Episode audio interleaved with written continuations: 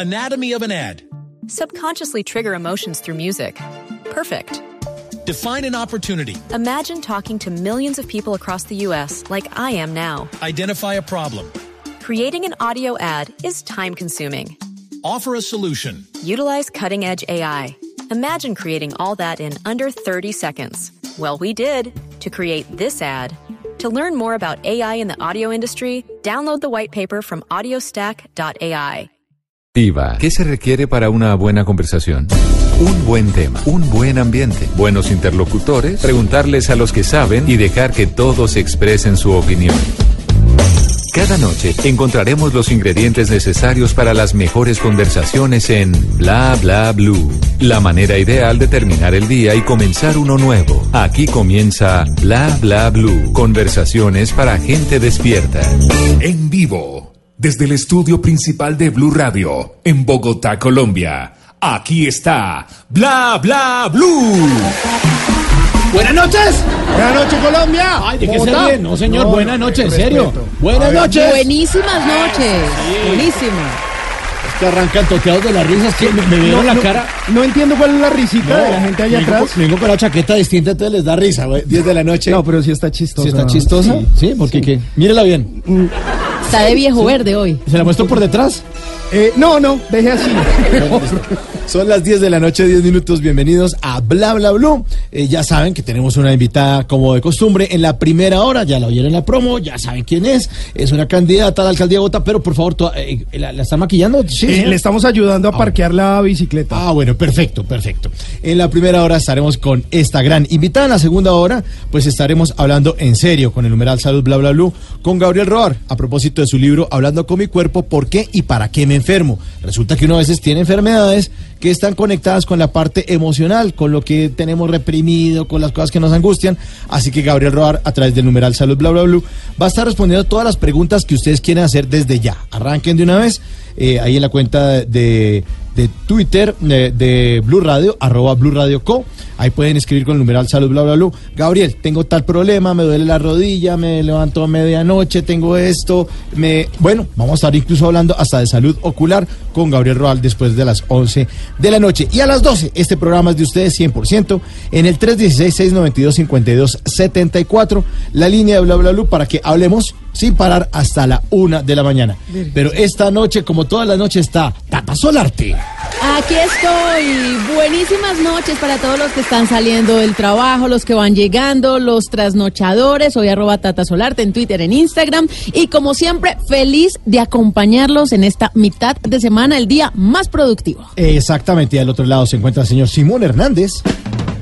Hombre, muy, pero muy buena noche para usted, para toda nuestra amable, querida, afamada, eh, linda y también para los feos también un saludo muy especial en la noche de hoy.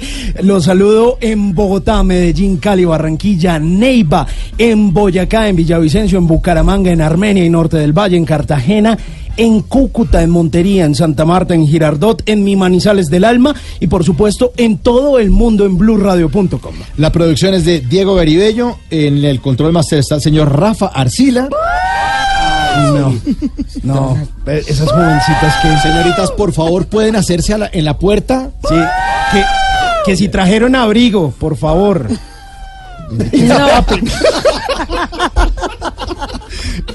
Por ahora le damos la bienvenida a Ana Belén y Víctor Manuel.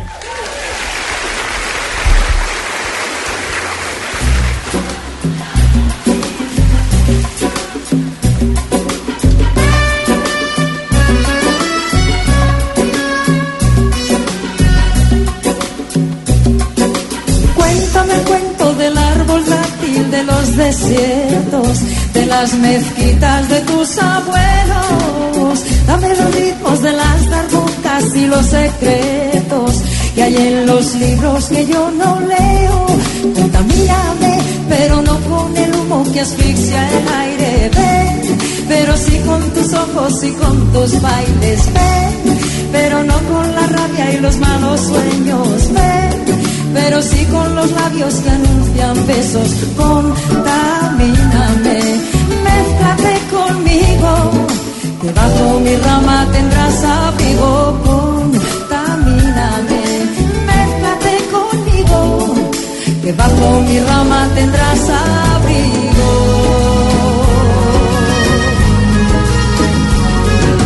Cuéntame el cuento de las cadenas que te trajeron, de los tratados y los viajeros. Dame los ritmos de los tambores y los voceros, del barrio antiguo y del barrio nuevo. Contamíname, pero no con el humo que asfixia el aire. Ven, pero sí con tus ojos y con tus bailes. Ven, pero no con la rabia y los malos sueños. Ven, pero sí con los labios que anuncian besos. Contamíname, mézclate conmigo.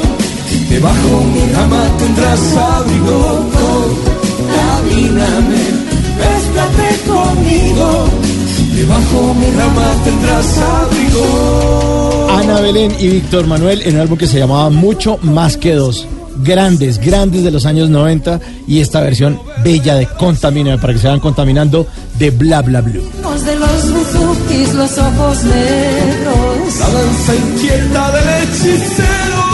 Contamíname, pero no con el humo que asfixia el aire. Ven, pero sí con tus ojos y con tus bailes. Ven, pero no con la rabia y los malos sueños. Ven, pero sí con los labios que anuncian besos. Contamíname, Mézclate conmigo, debajo mi rama tendrás abrigo.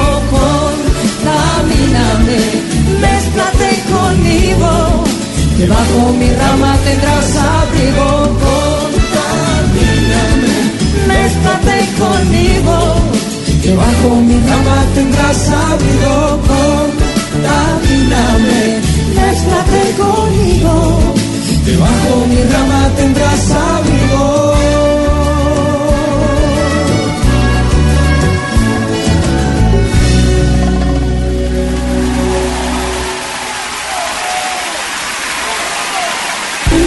Bla bla blue.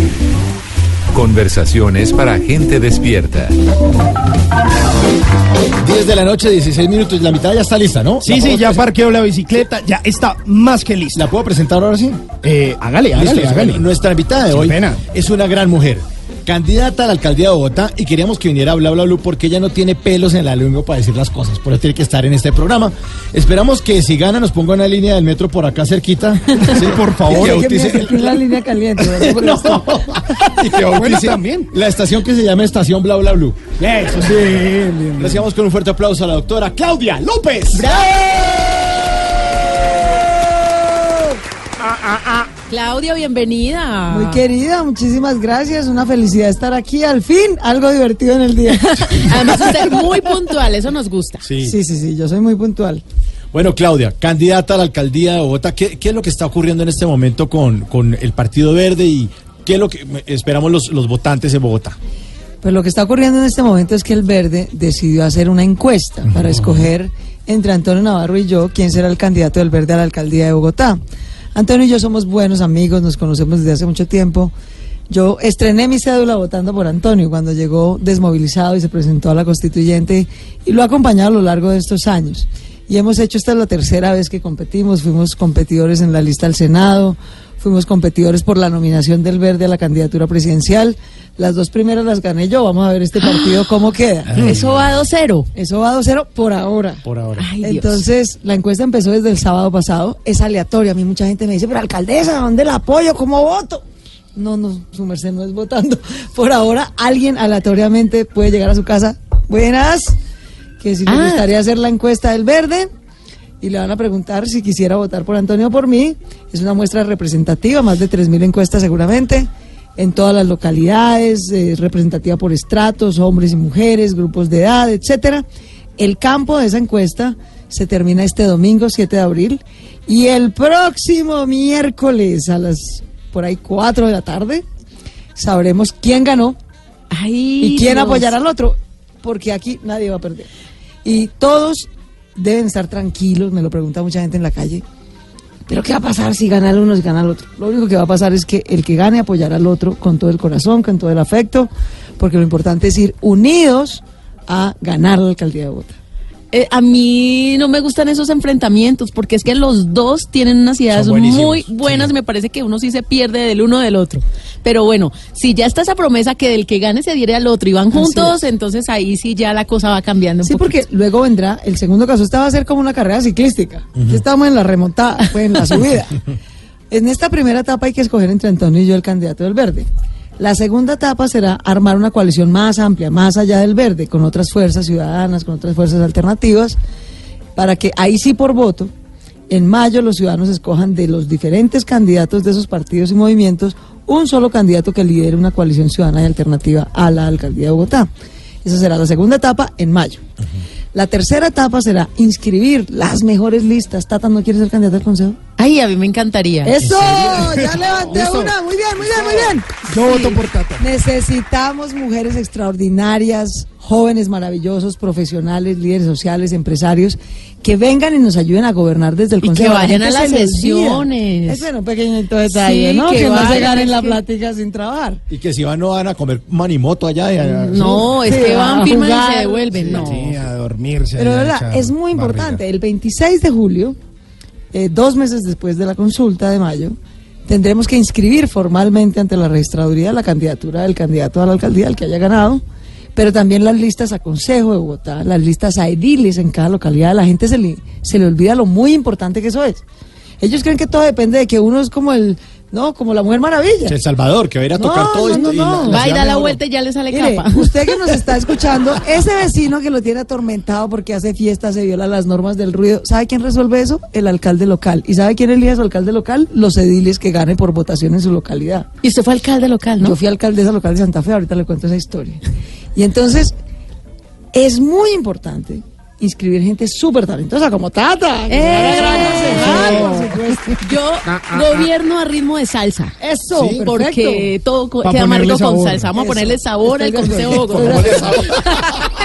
Ya tenemos el eslogan y todo. Vamos a ponerle sabor al Consejo Bogotá. Tata concejal. Claudia alcaldesa. Eso. Listo. Muy bien. Pero verdad, esa es la tercera etapa y será muy importante inscribir gente talentosa, decente, preparada, competente, que nos ayude a vigilar y a gobernar bien esta ciudad.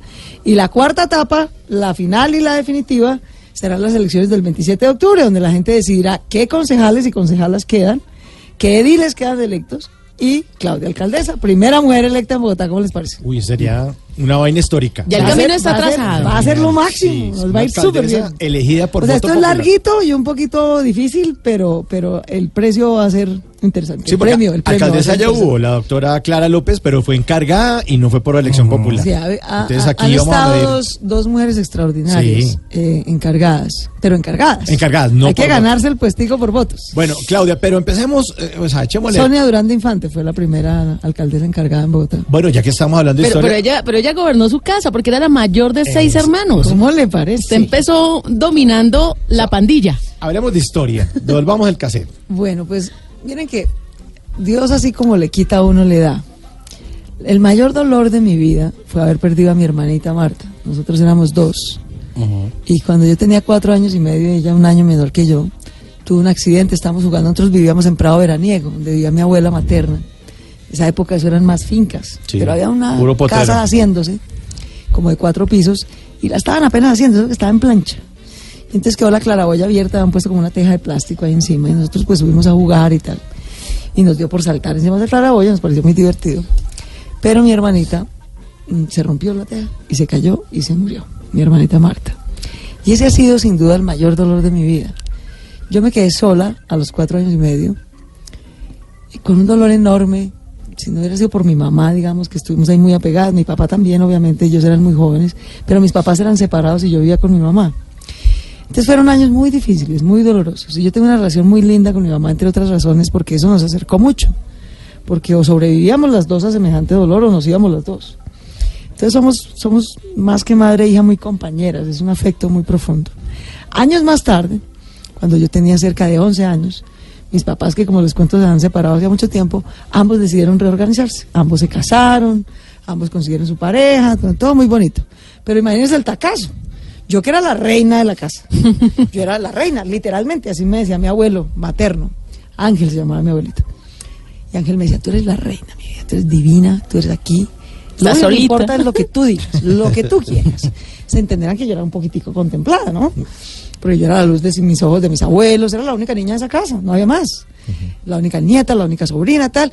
¿Y cómo te parece que a, a los 11 años me dan semejante totazo? Ambos se casan, ambos tienen hijas. Y parece que hubieran puesto de acuerdo. Yo creo que mis papás, que eran muy jóvenes, mi papá es de Cucaita, Boyacá, y mi mamá es bogotana, maestra divina. Eh, ellos creyeron, yo creo que iban a ser el uno para el otro, porque tienen la misma edad, nacieron el mismo día, el 17 de julio. Entonces yo creo que eso les pareció como romántico, ¿no? La verdad es que se separaron como unos tres años. Le hicieron caso a la luna. Le hicieron caso a la luna, la vaina no funcionó, tal vez. Pero, pero realmente hay algo que los tenía muy coordinados en la vida, porque se separaron. Diez años más tarde, vuelven y se casan.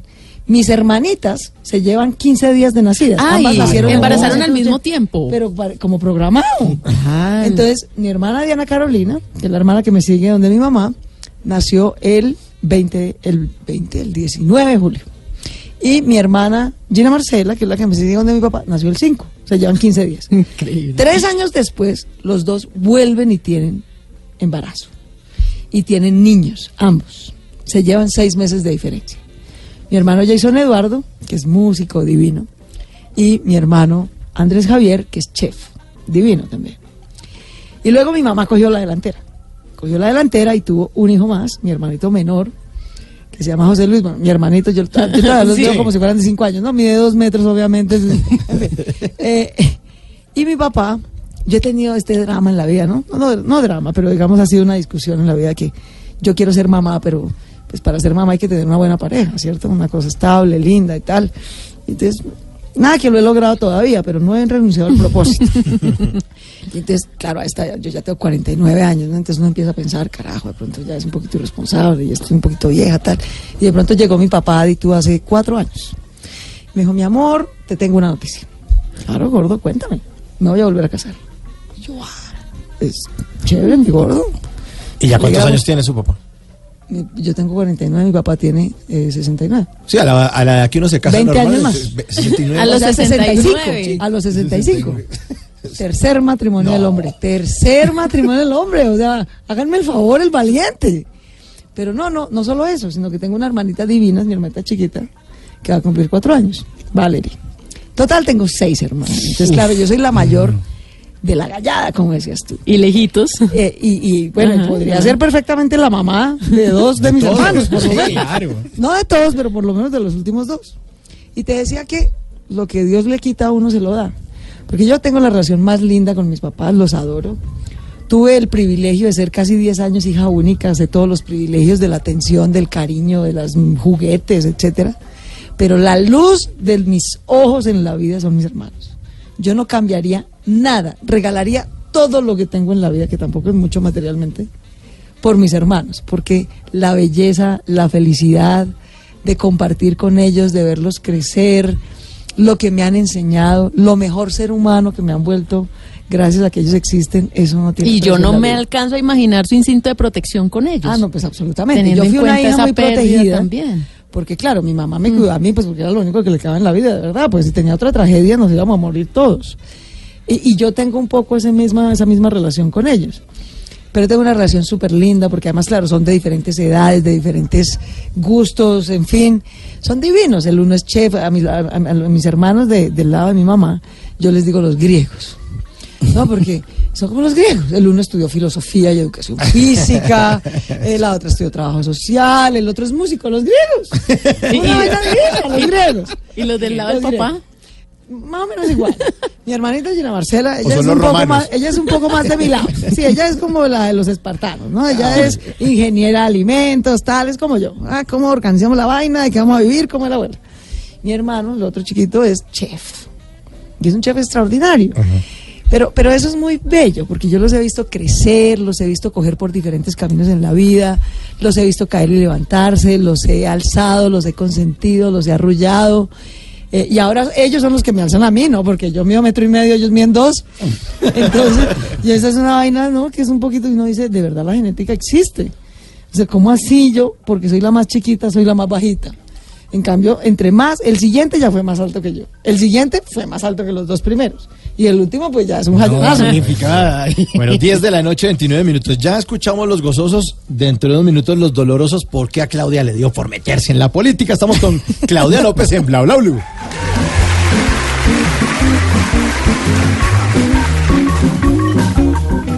Y ahora en Bla Bla Blue venimos a robar. Muchísimas gracias. Vinimos a robar porque venimos a arrobar. ¿Cómo son sus arrobas, Claudia, en las redes sociales? Las arrobas. Arroba Claudia López en Twitter, eh, Claudia López CL en Instagram y en Facebook. Bueno, vinimos a robar porque venimos a robar. Arroba Gaitán guion al piso N escribió en su cuenta de Twitter. Quiero ver una serie en Netflix con mi novio. ¿Me recomiendan un novio? Ay, tiene, tiene que escuchar la sección que no lo dejen en visto para que corone. Arroba GA Castellanos, Germán Castellanos, el comediante de Bucaramanga, posteó en su cuenta de Instagram el siguiente diálogo de alguien que es muy abusivo. Entonces dice, el diálogo dice, abusivo nivel, ¿qué quiere Juan Valdés? ¿Un buzo? No, hombre, no, hombre, de, de tomar, de tomar. Ah, un termo de esos metálicos. La próxima vez que Mauro nos pregunte. de una. Vinimos a robar porque venimos a, a robar. Arroba una mortal escribió en su cuenta de Twitter. Dice, yo creo que dos personas que se hacen reír mutuamente tienen derecho a todo lo demás. Grande, grande, grande, grande. Y este último, arroba soy Danilo Díaz, puso en su cuenta de Twitter ese meme famoso que tanto nos gusta que muestra las famosas banderitas que comparan la misma expresión dicha en otro país y lo que decimos aquí en Colombia. Entonces pone bandera de Ecuador, miren, se acerca un carro lujoso. Bandera de España, miren, se acerca un coche lujoso. Bandera de Panamá, miren, se acerca un carro lujoso. Bandera de Chile, miren, se acerca un carro lujoso. Bandera de Colombia, bueno, chavos, llegaron por mí. Vinimos a robar porque venimos a robar. Bla Bla Blue. Conversaciones para gente despierta.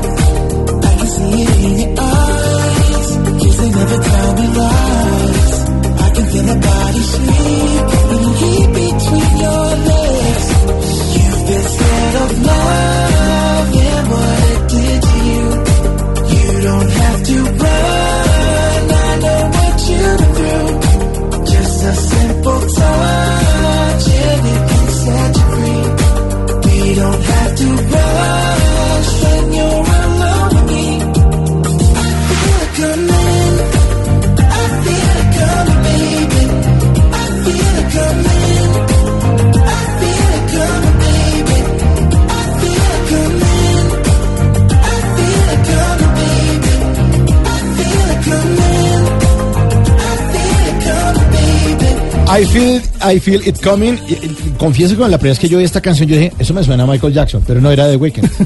Pues mire, muchas veces eh, la gente de The Weeknd o The Weeknd ha sido compara o comparado con el- la voz. Tiene un matiz muy, muy parecido, un timbre muy parecido al de Michael Jackson. No solo él, sino también Bruno Mars. The Weeknd, que estuvo en el año 2017 presentándose en el primer día de ese festival Stereo Picnic. Y esta canción, que fue eh, una colaboración que hicieron junto a los franceses de Daft Punk, hoy en día tiene más de 557 mil millones de reproducciones en YouTube. O sea, es una locura. De ahí yo creo que Mauricio ha puesto al menos medio milloncito de reproducciones. Sí, yo, yo- yo he aportado a eso un poco.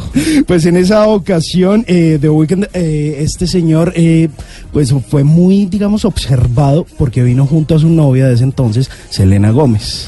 En el aeropuerto todo el mundo les estuvo tomando fotos y la presentación eh, en el Stereo Picnic fue maravillosa. Solo salió él cantando y eran unas luces de varios colores, especialmente rojas, decorando el escenario. Una de las mejores presentaciones que he visto, sin lugar a dudas, en el Estéreo Picnic, que empieza este viernes en Bogotá.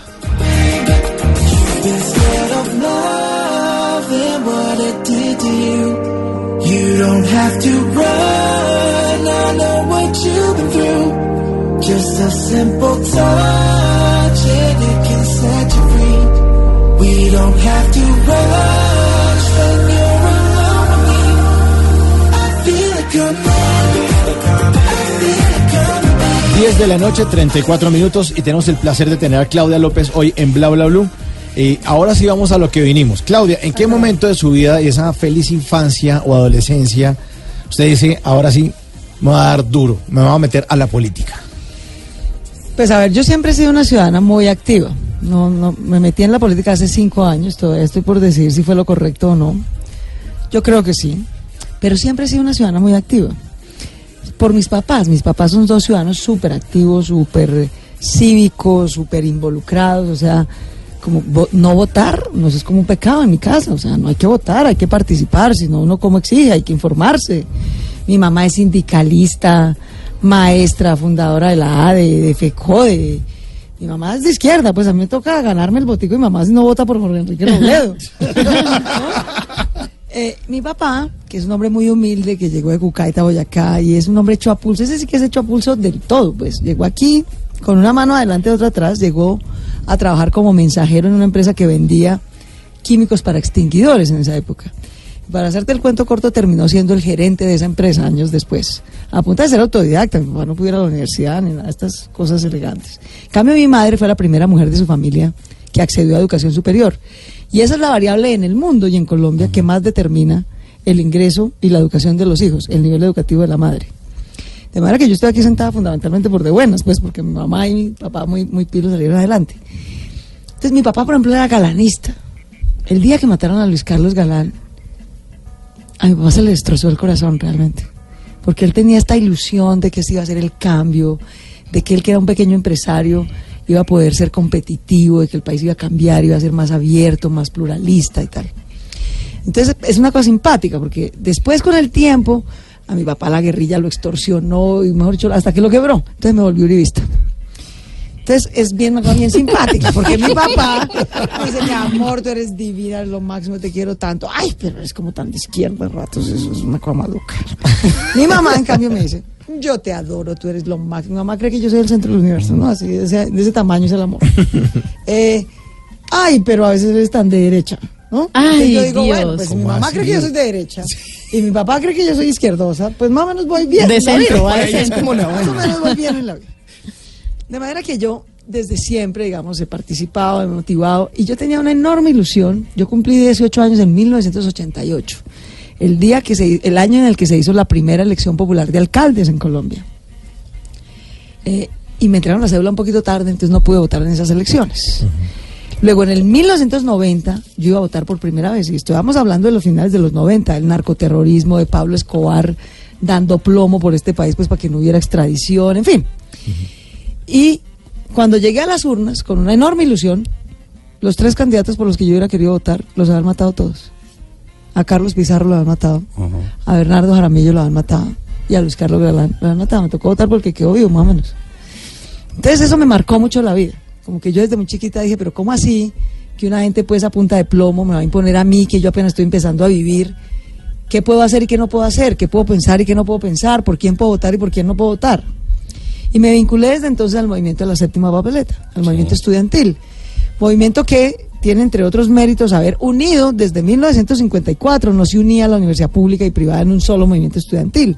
Eso volvió a pasar con la séptima papeleta. Y fuimos fundamentales en que este país saliera del atolladero, saliera del narcoterrorismo, en presionar al sistema político que en esa época era bipartidista. Usted o era conservador o era liberal o se murió. Eh, y decirle, señores, ustedes no están arreglando este país. Ya que no hacen, dejen hacer. Dejen que haya renovación política, que vengan otras expresiones, fortalezcamos esta justicia, que aquí puede venir cualquier narco y a plomo nos obliga pues a cambiar las normas. Y produjimos una cosa histórica, creo yo, para Colombia, que fue la constitución del 91, que es un orgullo para Colombia y para esa generación. De manera que yo siempre fui desde entonces una ciudadana muy activa, muy involucrada, luego me fui a estudiar, luego me fui a trabajar, luego fui alcaldesa local de Santa Fe, pero siempre le vi a la política. Tengo que decir que desde muy chiquita, desde que cumplí 18 años, siempre hubo gente en la vida que me decía, es una vida muy berraca, muy carismática, métase que eso la eligen alguna vaina. Y yo le oía a la política siempre. Yo dije, no, qué carajo, yo quiero estudiar, yo quiero trabajar, yo quiero aprender otro idioma, yo quiero viajar por el mundo. Yo que me voy a meter a la política. ¿Y qué carrera había estudiado? Estudié, primero quería estudiar medicina y no pude, luego opté por las ciencias sociales y terminé graduándome de finanzas, gobierno y relaciones internacionales en el externado. Luego me fui a hacer una maestría en administración pública y política urbana en Nueva York, en Colombia, gracias a que me gané una beca. Becada, que no es lo mismo. Es lo mismo, una beca muy meritoria, la beca del Banco Interamericano de Desarrollo que era súper competida, pero yo pues con mérito y tal, clavándome, estudiando, me gané la beca. Vivía en Nueva York cuando se tumbaron las Torres Gemelas en ese acto terrorista brutal. Yo las vi caer desde la plazoleta de mi universidad, las vi caerse. Eso fue una tragedia, sin duda, para esa ciudad. Y en fin, y así, cada elección alguien me decía, esta es, láncese. Y yo decía, no, mi hijo, yo tengo muchas cosas que hacer en la vida. ¿Qué me hizo cambiar de opinión? Han pasado ya más de 20 años, ya yo tengo 43 años, ya no tengo los 19 del movimiento estudiantil. Estoy haciendo mi doctorado en ciencia política, vivo en Chicago, y me pasaron dos cosas personales y una del país que me hizo cambiar de opinión y me motivó a dar el paso de meterme a la política. Las dos personales es que cuando yo tenía 43 años fue la primera vez en la vida que dije, carajo, yo me podría morir mañana. ¿Por qué? Porque me tuve que ir del país porque el señor Kiko Gómez, uno de los tantos políticos corruptos a los que yo denuncié, casi me mata. Me organizó un atentado con sicarios, tal, me tocó irme. Y estuve realmente cerquita de que me, me mataran, literalmente. Y ese mismo año fui a unos chequeos médicos de rutina, pues normal, el ginecólogo y tal. Y me dijo el médico, pues, ¿cómo le parece que tiene cáncer en el seno izquierdo? Y yo dije, carajo, si no me mata aquí, ¿cómo me mata el cáncer? Pero en las Entonces, dos oportunidades de renacer total. Claro, entonces, pero claro, sabes, es uno, yo por lo menos nunca me hago la pregunta de que, ¿será que me voy a morir? No, a mí me parece que uno vive eternamente y que se muere de viejo, más o menos, ¿no? Pero sí fue un momento un poquito trascendental para la vida, en el que uno dice, pucha, y si, si el mundo se acabara mañana, ¿qué me hace falta hacer en la vida?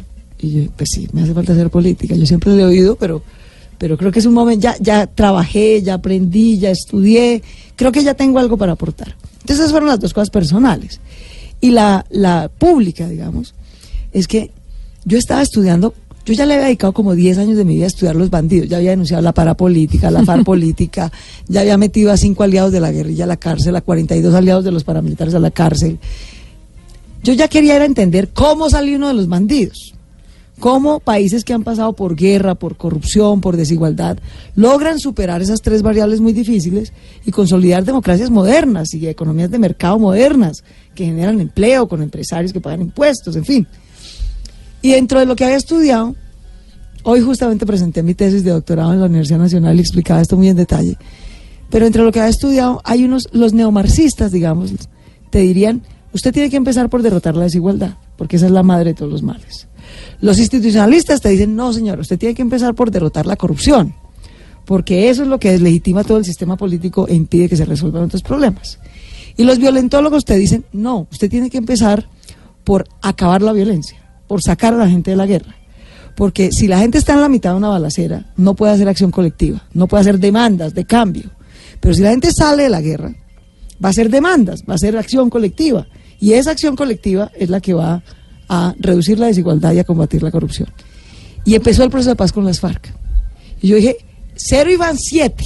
Santos es el séptimo presidente de Colombia que está bregando a salir de... No era una bandita de atracadores, ¿no? Yo quiero recordar que las FARC ha sido la guerrilla más grande en la historia, en particular en la historia de todo el hemisferio occidental. Las FARC era una organización armada criminal que controlaba un tercio del territorio de Colombia, bueno, que empleaba a medio millón de colombianos como cocaleros. Una organización impresionante.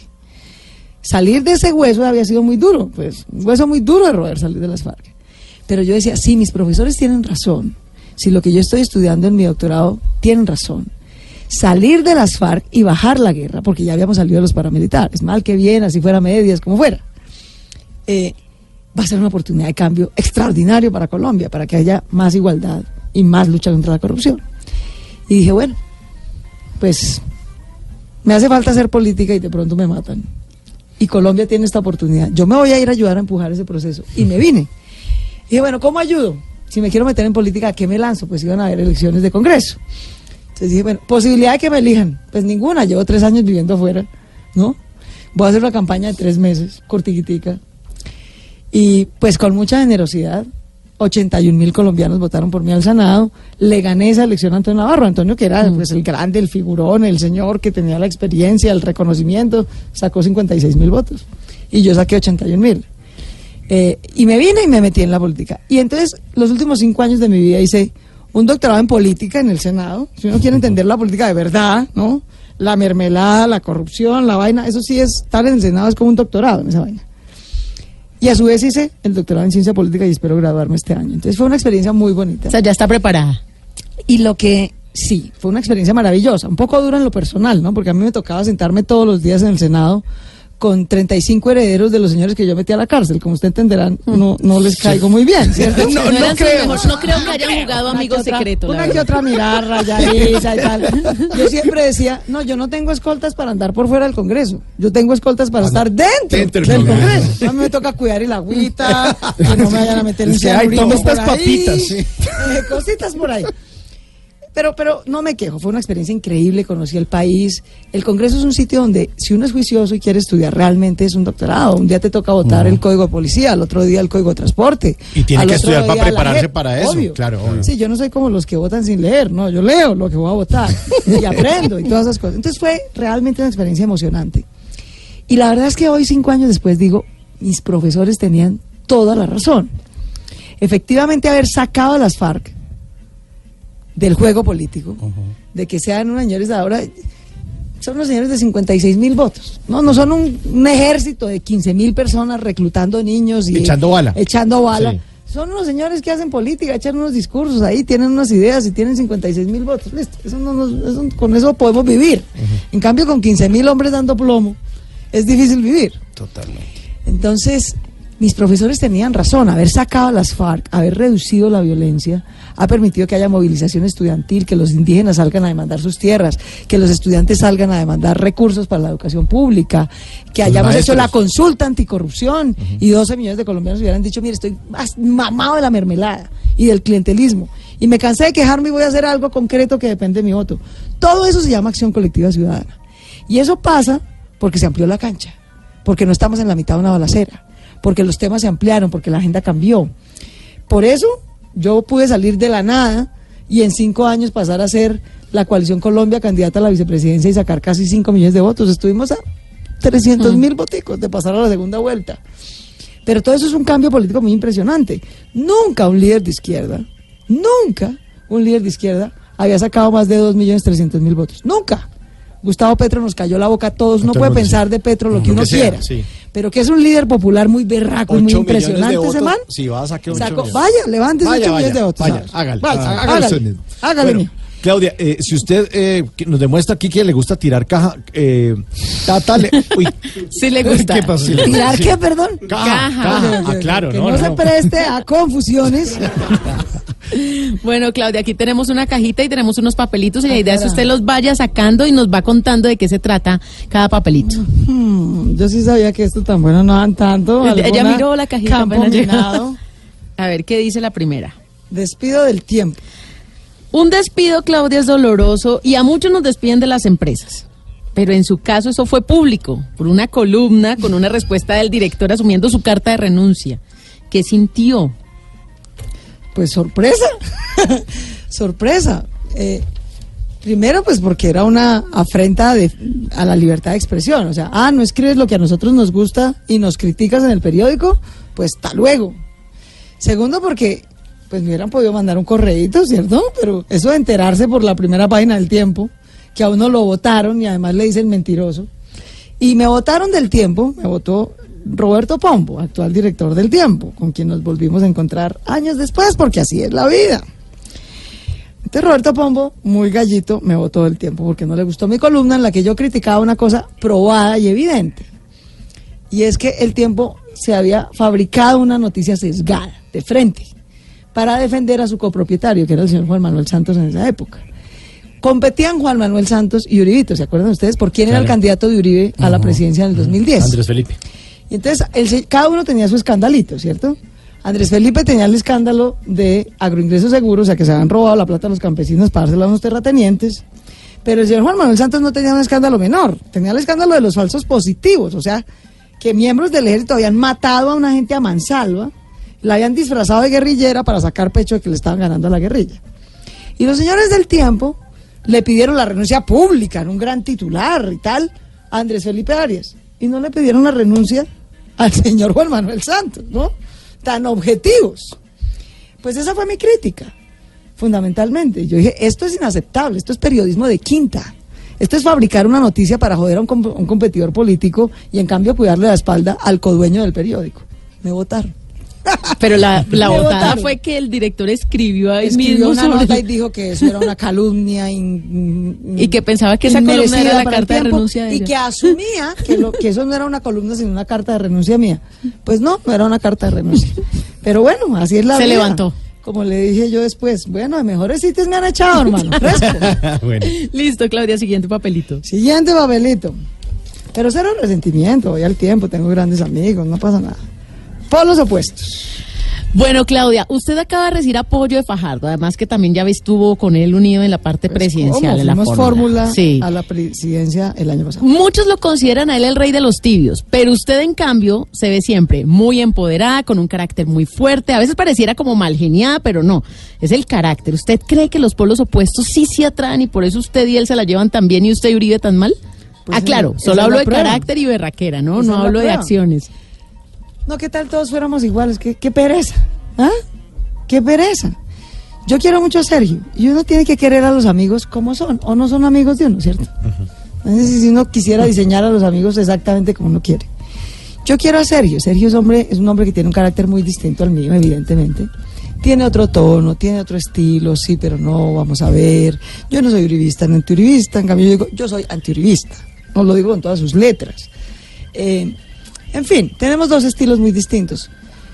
Pero Sergio, en lo que importa en la vida, que es en la ética, en lo fundamental, en ser un buen ser humano, en la visión de país que tenemos, en la manera como actuamos en la vida, con decencia, con confianza, no tenemos diferencias. Y sí, somos, somos amigos. Y yo le agradezco mucho que él haya venido esta semana y me haya apoyado. Y no veo muy bien por qué la gente se, se molestó, ¿no?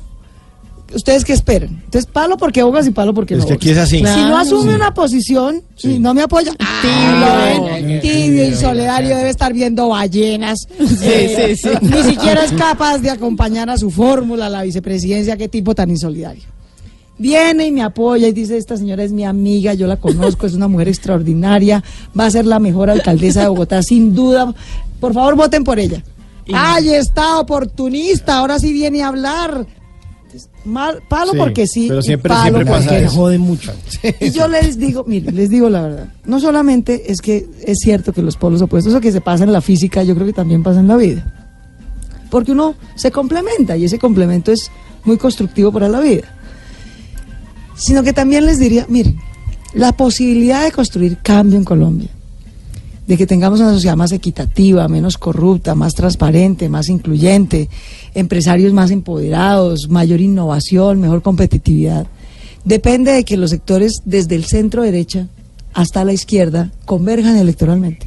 Porque la derecha, derecha radical, en Colombia y en todos los países, está hecha para defender el statu quo, no el cambio. Esa es la naturaleza. Entonces, si nos pasamos dándonos palo entre nosotros, es bueno que exista una izquierda, una izquierda como la de Gustavo Petro. Es muy bueno, representa unas demandas en la sociedad legítimas, de gente muy excluida. Pero también es bueno que haya sectores más de centro izquierda, como la Alianza Verde, que representamos otro tipo de demandas, a veces convergentes, a veces no. Y la gente de centro derecha también quiere inclusión, también quiere igualdad, pero también quiere seguridad, justicia y orden, digamos, tiene otras prioridades. Pero si esos tres tipos de electores, olvídense de los políticos, no se trata de unir a Gustavo y a Sergio, ni a Claudia y a Pepito, sino que los electores compitan entre ellos, pero converjan. Al final converjan, porque si no, siempre divide y No, reinarán además que los seamos- más radicales y el más y que pasado. seamos capaces de vivir uno con el vecino que es distinto Lo a que uno. decíamos Ah, cuando íbamos empezando el programa. relajado. Hombre, uno puede discutir, Sí. pero pues ya, ya votamos, alguien ganó, alguien Sí, perdió, exacto. doblemos la página. ¿no? O sea, Y las elecciones fueron hace un año. Vamos a seguir discutiendo por quién votó en blanco, quién votó por el Sí, uno, quién sí, votó sí. por el otro. Y yo se los digo con todo el amor, se lo dije a Gustavo, se lo dije a Sergio y se lo digo a los electores. Bogotá está en la mala en este momento. Bogotá necesita que nos unamos, los 8 millones de colombianos que vivimos aquí para sacarla adelante. Yo no voy a dejar volver las elecciones sobre Bogotá un refrito de qué pasó en el 18, ni un anticipo de qué va a pasar a nivel nacional el 22. Porque eso no va a solucionar el metro, ni el Transmilenio, ni la seguridad. Bogotá necesita su propia agenda y tiene sus propias prioridades. Y lo que necesita es que todos, más allá de nuestras diferencias, nos unamos para sacar a Bogotá del mal momento en el que está. Bogotá siempre fue el mejor hogar y las mejores oportunidades para todos los colombianos. Bogotá siempre fue un ejemplo. Yo documenté, estando trabajando en Naciones Unidas, documenté la experiencia de tres ciudades en América Latina a las que premió Naciones Unidas por su mejor proceso de gobernabilidad urbana. Premiamos a Rosario en Argentina, a Guayaquil en Ecuador y a Bogotá. Bogotá era un moridero, pobre, politiquero, a finales de los 80, bueno. Sí, esto ha cambiado mucho. Pero ¿cómo? Sí, Por favor. Bogotá Yo- tuvo yo que soy 16 Rolo, años sí, y que quede- de oro. sí, sí, No, sí. y Con Jaime Castro, que empezó, Sí, sí, pa- sí. más que sea una norma, cambiado. pues el Estatuto Organiza- Organ- eh, Orgánico de Bogotá. Luego vino Peñalos, luego vino Mocus, perdón. Mocus fue una revolución. Sí. Acabó la mermelada, trajo la cultura ciudadana, eh, los aportes de impuestos voluntarios, pagamos Voluntario. más Yo impuestos. pagaba el teléfono eh, con aporte voluntario. Exacto. Pagaba más de servicio No, y es telefónico. que uno correcto. que no vivía en Bogotá, uno venía a Bogotá y siempre estaba construyendo Sí. algo, siempre la veía más bonita, siempre Luego estaban vino haciendo Peñalosa cosas. 1, que fue mucho mejor que Peñalosa 2, que resultó bastante malito. Pero Peñalosa 1 trajo Transmilenio en su momento. Modelo. Transmilenio un modelo, es que la guerra del centavo. Yo para esa época estaba en la universidad, vivía en Ciudad Bolívar, al otro extremo de la ciudad, ya no vivía en Prado Veraniego como chiquita, sino al otro lado de la ciudad. Mi mamá después de ahorrar 20 años, divina, al fin tuvo su primera casita propia allá, en Ciudad Bolívar. Yo me echaba dos horas para llegar a la universidad, al No, externado. la- la troncal Caracas, Colgando, ¿qué tal esa ¿cuál vaina? troncal? No había troncal. En ah, sí, la que había hecho Pastrana, el que era un desastre. un desastre en el 90. Con unos buses viejos, Inmundas. uno colgando, pues, No, ¿no? Un señor que trabajaba 16 horas diarias y como loco va a recoger pasajeros porque su comida dependía de eso. Los racimos humanos. me Bueno, acuerdo. tal cual. Entonces Transmilenio fue una bendición. Y hubo una renovación urbana, en fin. Luego vino Lucho. Ah, no, mentiras. Luego vino Mucos otra vez y fue extraordinario. Y luego vino Lucho y trajo un poco de inclusión social y cosas muy bonitas. Y luego llegó Samuel Moreno y empezó la desgracia. güey. No. La No, no, no, desgracia, no, botada no la la corrupción, noche. Claudia. Y luego llegó la pelotera Petro Peñalosa. Y no hemos logrado salir No, de la corrupción, no la desconfianza y la pelotera. Bueno, pero Y esperemos entonces que ya. llevamos Y de la discusión. Que en octubre nos den una luz. Exacto. Tenemos que sacar a Bogotá de esa mala racha. Y no la van a sacar los políticos, que con tal de matarse entre ellos han dejado empeorar los problemas. La tenemos que sacar en los ciudadanos, uniéndonos por causas concretas para vivir mejor. Bueno, Claudita, el último, el, último, papel. papelito. Ay, carajo, a ver, había más. Sí, el último. Recepcionista, secretaria, limpieza de casas. Bueno, su sueño era estudiar medicina, empezó a estudiar biología y eh, también tuvo que trabajar. Hoy la vemos en la política y va a trabajar por Bogotá y esa es la aspiración que tiene para la alcaldía. Pero cuéntenos de todos esos trabajos que usted hace, que hoy pues defienda también a las personas que los están Pues laborando, Uno de mis mayores haciendo. orgullos en la vida fue sacar la ley de prima para las empleadas domésticas. Eh, pues porque yo sé lo que es ser empleada doméstica. Es decir, que a uno le paguen por ir a lavar los baños y arreglar la cocina. Y la ¿Usted ropa. limpió casas en Estados Unidos? Sí. Pero para empezar, yo soy la mayor de seis hermanos. Bueno, o sea, le tuve que lavar la cola, la ropa, hacerle la comida, el almuerzo a seis. ¿No? Como para empezar. Y luego Y trabajé en toda suerte de cosas. Yo he trabajado medio tiempo. Cuando trabajé en la, en la universidad siempre trabajé medio tiempo. Yo he sido titiritera, recreacionista, eh, mesera, eh, armé equipos ontológicos en una fábrica de equipos ontológicos. Y luego llegué a Estados Unidos, ¿no? Entonces tenía una beca, pero la beca, vivir en Nueva York es caro, mano, caro. Entonces no me alcanzaba. Y un día me invitó una amiga a comer a su casa, ¿no? En Nueva York. Y terminamos. Vivía acá de cuenta, pues Nueva York, ¿no? Cualquier metro cuadrado cuesta No, una fortuna. Entonces era acá de cuenta con esta salita, un apartamentico así de este tamaño. Y de pronto ya me iba a ir y la veo que pone 60 dólares sobre el mesón. Me dice, es que María viene mañana. Yo, ¿María? ¿Y qué hace María? No, pues arregla la casa. ¿Esto? ¿Estos 20 metros cuadrados en la casa? ¿Y por eso se gana 60 dólares? ¿Cuánto se demora María arreglando esto? Si se demora dos horas es mucho. Yo por hora en la biblioteca de la universidad me ganaba 8 dólares. Claro, era más negocio No, limpiar la casa. Luego. Entonces yo le dije, no, perdóneme, regáleme el contacto de María. Yo lo que necesito es que María me recomiende en unas casas. Y mi, mi amiga me dijo, pero ¿cómo se le ocurre? Usted es estudiante de Columbia, ¿usted qué se va a ir a...? Dije, no, perdón, deme el teléfono de María. Y fui al otro día, la busqué, le dije, mire, María, yo no soy una estudiante de Colombia, yo soy una estudiante vaciada. Necesito plata, necesito comer. Eh, ¿Cómo se hace esta tarea? ¿Uno cómo logra que...? Lo... Me dijo, no, yo la puedo recomendar unas cosas, pero... Lo primero es si usted sí sabe, usted sí sabe trapear bien, usted sí sabe lavar la ropa, usted sí sabe lavar un baño. Le dije, a ver, María, de- ponga la Respetico, prueba. respetico, Respetico, mija. Respetico, mija, que yo he trabajado 20 años de mi vida. Hágame ver. Y, y me puso a prueba y me dijo, a ver, la del baño. Mm, sí, sí sabe. A ver, la cocina. Ah, pues sí, sí le queda bien. En cambio, claro, la máquina esa, no es que, bueno, eso sí me queda un poquito duro. ¿Cómo es que es la máquina, los botones, la vaina? Bueno, listo, me El enseñó. lavaplatos. Entonces me dijo, bueno, la voy a recomendar, pero hay que me haga quedar mal, pues, porque lo que me ha costado a mí conseguir esas referencias. Y terminé, claro, lavando casas y baños, porque es que me ganaba cuatro veces más No, pues. por hora de lo que me ganaba en la biblioteca. Así que yo, mire, yo vengo de abajo, bueno, yo vengo de una familia humilde que ha salido así, trabajando con berraquera. Mi papá, que yo lo adoro, que es lo máximo. Mi mamá siempre fue maestra, una cosa divina.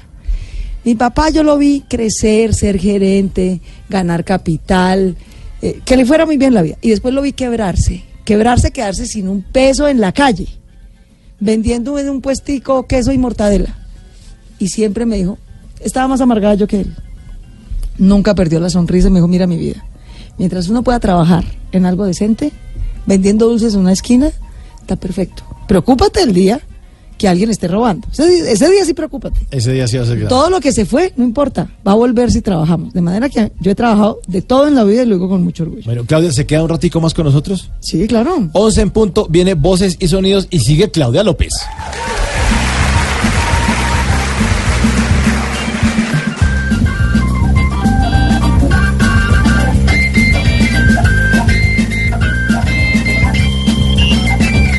¿Qué se requiere para una buena conversación?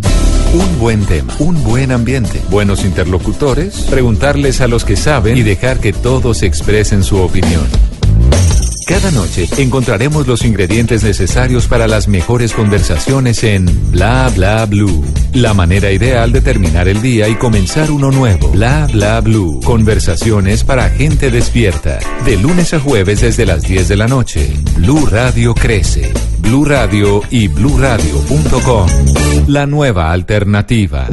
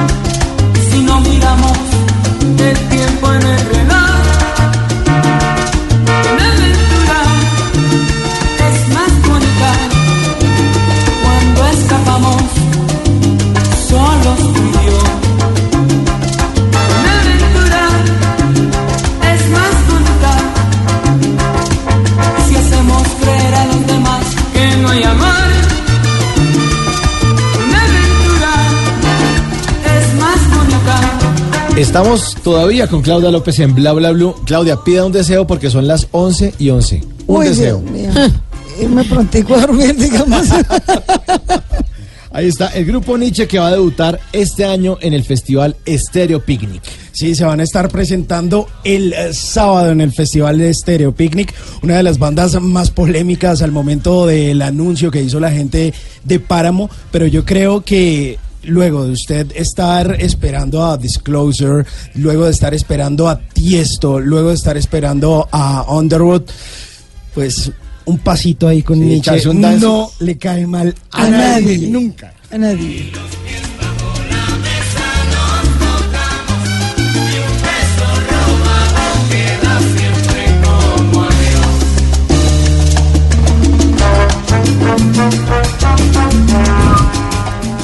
Bueno, y vamos, no vamos a echar paso, pero vamos a echar bus.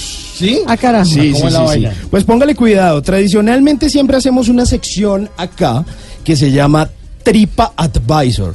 Porque a cada lugar al, al que, al que uno va, pues uno le echa algo a la tripa. Sencillo. Y siempre decimos, no, vamos a ciudades, vamos a lugares, A al otro lado del fueres, haz lo que vieres. Sí, pero aquí vamos a echar bus, porque nos vamos a ir a distintos lugares de Bogotá y yo se los voy a nombrar y usted me dice, vea Simón, usted no se puede ir de ese lugar de Bogotá sin haber comido eso. A ver. A ver, ¿Listo? A ver. Cojamos el primer Hágale. bus a ver a dónde nos Hágale, lleva. pues. Que pare, que dónde está el Transmilenio. Manden el bus rápido, que estamos esperando. Hágale. Bueno, ¿qué hay que comer? ¿Qué hay que visitar en el centro de Bogotá? La puerta falsa y tomarse un agua de panelita caliente con queso y almojábana. Imperdible. Listo. Rico. ¿Algo más para agregar para visitar por ahí en el centro? Eh, oleas si les gustan. En la calle, como Mick Jagger compró una, todos los carros del Ya- centro dicen, como este 10". fue el carro con Este Mick Jagger. el original. El original, el mero, el mismo, el único. Bueno, cojamos otro bus que nos lleven en 500 Hágale. a los dos. Chancletero. Ese es del SITP. Y llegamos a Puente Aranda. En Puente Aranda, ¿qué hay que hacer? Uy. ¿Qué hay que comer? En Puente Aranda, usted va al barrio Galán, en la 56 con tercera, con calle tercera, y entra a la pastelería Los Hornitos. Uy, Usted no sabe la delicia, por favor. Es de lejos, lo digo con todo respeto, hay muchas otras muy ricas, pero a mí yo crecí en ese barrio, ahí vivían mis abuelos, el que me decía la reina, Sí, sí, sí, sí. ahí vivía abajito, ¿En en el Galán? Jazmín. No, en el Galán vivía mi papá, y más abajito en el Jazmín vivían mis abuelos maternos. Y los hornitos, vea, son lo máximo, es la mejor pastelería de Bogotá, ha crecido, es divina. Si van a Puente Aranda, no se la pierdan. ¿Y qué se come ahí en hornitos? El roscón mí, es rico, pero el ¿qué roscón más? es delicioso, pero ellos venden una como una milhoja, digamos, pero es con fresas, no con arequipe, sino con fresas. Ay, ustedes no saben la delicia, es mi favorito. Bueno, buena recomendación. Y vamos a coger el tercer bus. A ver a dónde nos lleva. Eso va con Basuacha. Sí. no, espere que hay trancón. Ah, Relajado. pasó? Se nos atrasó el bus. Sí. Ese es ¿Listo? del SITP provisional. ¿Se me va a llevar a la casa? ¡Que pare! ¡Ya! ¡Baje! ¿Ya llevan hasta su casa o Ya. qué? Ole, A ver, bajémonos aquí en Chapinero. Ah, Chapinero. Bueno, y en Chapinero, ¿qué hay que comer? ¿Qué hay que visitar? muchas cosas deliciosas. Chapinero ha crecido la zona G de barrio. restaurantes, mi barrio. Donde yo vivo me queda difícil, pero yo les recomendaría dos cosas en Chapinero. Un chusito extraordinario que vende crepes con chocolatico caliente. Uy, qué rico. Ahí en la esquina de la carrera octava con calle 61. Chiquitico, pues delicioso. Paren ahí, es un chusito delicioso. Se toman un, un chocolatico caliente y un crepe delicioso. Con lo que usted quiera, que si con Nutella, que si con banano, que si con arequipe. Uy, qué delicia. Ah, Una delicia. Ese es uno de mis chusitos favoritos de eh, Chapinero. De resto les diría, bueno, hay restaurantes maravillosos, pero hay mucha oferta para un plan que a mí me encanta, es mi plan favorito del domingo. No me lo pierdo nunca. Hay dos cosas que yo no me pierdo. El brunch del domingo y el cine, porque si no, Angélica me regaña. No. Eh, y hay muchos sitios de brunch deliciosos, deliciosos en Chapinero. Uno de mis favoritos es Abasto, que queda en la 70, abajito de la 11. Pero hay muchos, muchos. Un plan rico en Chapinero es bronchito de domingo, tardecito en la mañana, sobre el mediodía, con los amigos, después de haber leído el periódico, para charlar, ¿Y para perro? encontrarse con la gente que uno quiere, voy con mi look y por eso voy a Abasto. Porque puedo entrar con mi look y hay sitios donde no puedo entrar con mi look y entonces no puedo ir. Pero ese plan, lo máximo en Chapinero. Bueno, buenísimas esas recomendaciones de este tripa bogotano. Sí. Muy Claudia, muchas gracias por haber estado aquí en Bla Bla Blue. Tan Eh, bellos, muy generosos, muchas gracias. Mucha suerte en, en, en, ese, en esas etapas para llegar a la alcaldía de Bogotá. Cuatro. Cuatro etapas, Cuatro etapas. importantes y, Esta vaina parece el Tour de Francia. y un último mensaje, Claudia, para los bogotanos Y su lema. y para todos los, los oyentes de Bla Bla Bla en todo el No, país. para ustedes muchísimas gracias por esta oportunidad distendida, calurosa. Yo creo que es importante también que la gente vea otro lado de la vida. A veces en la política, sobre todo cuando uno le toca ser de la oposición, denunciar la corrupción, la gente ve un- una cara un poquito dura. Y siempre es bueno que haya otras perspectivas y otras visiones. A los bogotanos y a los colombianos que vivimos en Bogotá, Bogotá tiene la enorme ventaja que es la única ciudad de Colombia donde los nacidos en esa ciudad son minoría. Los bogotanos somos minoría en Bogotá. Está la gente del Valle como Tata, maravillosa. Están los costeños, están los boyacenses de mi tierrita también. Está la gente que viene del Pacífico, de los llanos. Esa es la gran Los ventaja de. Bogotá. Sí. Esa es la gran ventaja de Bogotá, que Bogotá es una pequeña Colombia. Y yo los invito a que nos unamos como colombianos y como ciudadanos. Bogotá siempre nos ha dado. Nos ha dado oportunidades, nos ha dado educación, nos ha dado empleo, nos ha dado progreso, nos ha dado inversión. Hoy Bogotá nos necesita. Hoy Bogotá necesita que le demos, que le demos cariño, que le demos paciencia, que le demos cultura ciudadana, que le demos cariño por la ciudad, que le demos eh, solidaridad por Bogotá para sacarla del trancón, para sacarla de la inseguridad, para sacarla de la carestía, para unirnos como ciudadanos y sacar adelante a Bogotá. De manera que ese es mi llamado. Unámonos por Bogotá, unámonos por Bogotá y unámonos con alegría, unámonos con buena onda, con buena energía. En peores nos hemos visto. Bogotá a finales de los 80 estaba infinitamente peor y salimos de ese hueco y logramos mejorar consecutivamente construyendo sobre lo construido, corrigiendo también cosas que iban mal.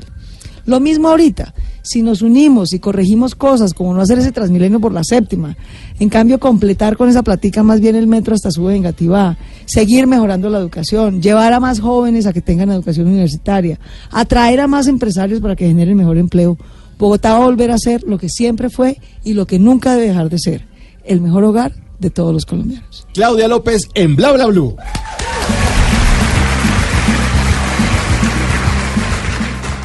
Bla bla blue. Conversaciones para gente despierta.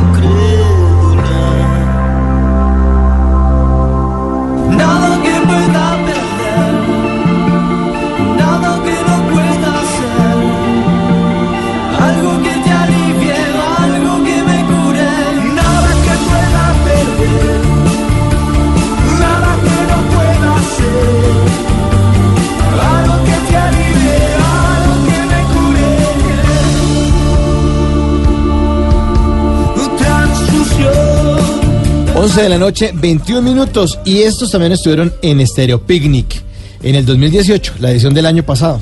Sí, han estado varias veces en um, algunos uh, festivales de nuestra ciudad, incluso en su formato desconectado. Han pasado varias veces por ese festival Stereo Picnic. Y esta canción que se llama Nada, que es de un álbum del año 2008 que se llamó Reptilectric. Y luego en algún momento decidieron invitar a Enrique Bumburi a hacer esta versión maravillosa que se llama Nada. Zoe y Enrique Bumburi con esto que se llama Nada. Nada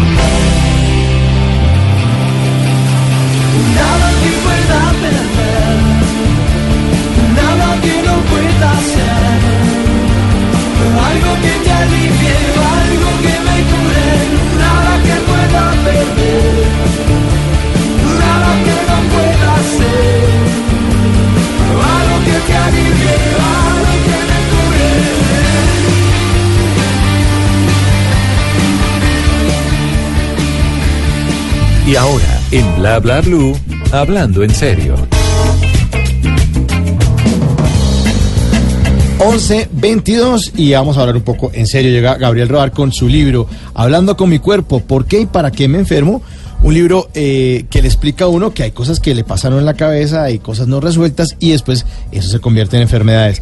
Gabriel, bienvenido de nuevo a Bla Bla Blue. Gracias a ustedes por este espacio tan ameno siempre. Bueno, y con el numeral Salud Bla Bla Blue, obviamente todos nuestros oyentes están haciendo todo tipo de preguntas que ya, mire, es que el montón de preguntas no se imagina. Ya vamos a empezar a dispararle, Gabriel. Listo. Por ahora, hablemos de las patologías oculares a nivel emocional, que ocurre con los ojos y las emociones. Sí, hay algo bien curioso, ¿no?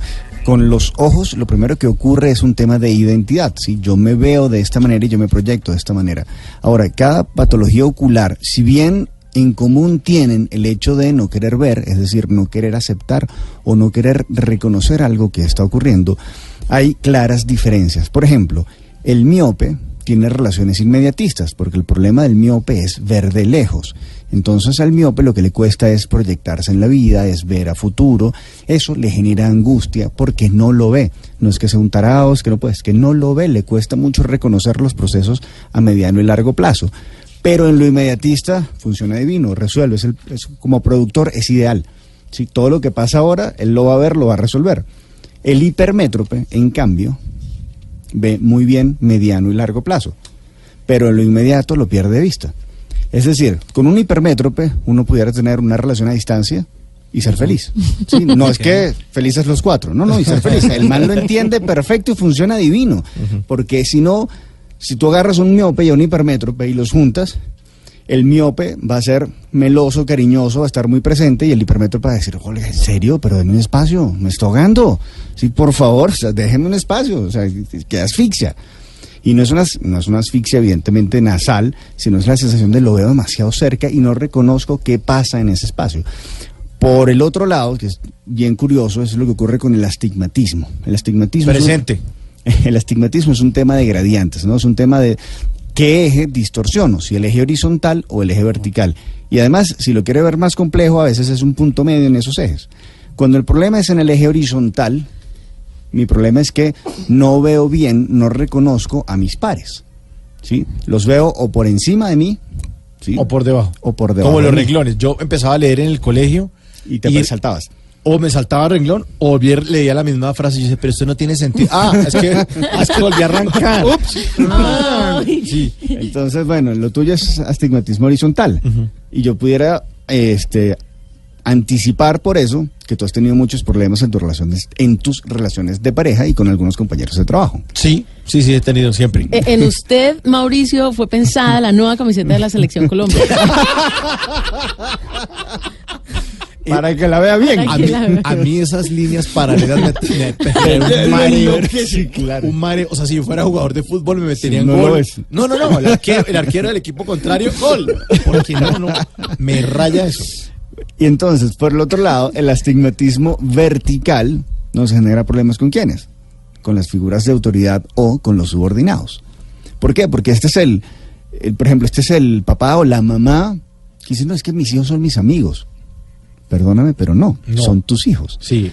Tú tienes una relación cercana, una relación divina, Buena, divina, sana y todo, sí, pero son, pero son hijos. tus hijos. Sí. Entonces, eso son frases típicas de, un, de una madre o de un padre que tiene astigmatismo horizontal. O este es el que dice, no, es que mi jefe es tan parcero, nosotros salimos y rumbeamos y la pasamos así. No, es tu jefe, no es tu parce, es tu jefe. Entonces hay que aprender a reconocer esas distancias, porque ese, ese problema de curvatura hace que se acorten las distancias visuales y no es que de nuevo la persona sea torpe o es que no entienda, es que los ve más cerca, o los ve más arriba, o los ve más abajo. Y esas distorsiones son los filtros que acompañan a los juicios y los prejuicios y los puntos de referencia, con lo cual se vinculan con los otros. Wow. Sí, gran, gran punto de partida, pues. Buenísimo. 11 de la noche, 26 minutos. Estamos con Gabriel Roar, especialista en videodecodificación. Y ustedes, con el numeral Salud, bla, bla, bla, pues ahí están todas las preguntas bienvenidas porque vamos a hablar de salud esta noche. Bla bla blue. Conversaciones para gente despierta.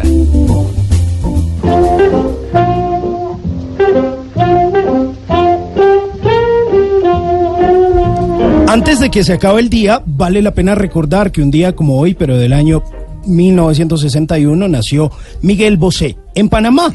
Miguel Bosé es hijo de un torero y una actriz italiana. El pequeño Bosé creció en un entorno privilegiado que facilitó sus relaciones con el mundo de la cultura y el espectáculo. Para 1972, mientras cursaba sus estudios de bachillerato en el Liceo Francés de Madrid, tuvo la oportunidad de desempeñar sus primeros ah, papeles cinematográficos. De regreso a España, se sintió un poco más atraído por la música y en 1975 debutó como cantante profesional con un modesto sencillo titulado Soy. Todo esto gracias a su padrino artístico Camilo VI. En 1977, gracias a la canción Linda, Miguel Bosé se convirtió de la noche a la mañana en el ídolo de las adolescentes españolas, que lo situaron de inmediato en los primeros puestos de las listas de ventas.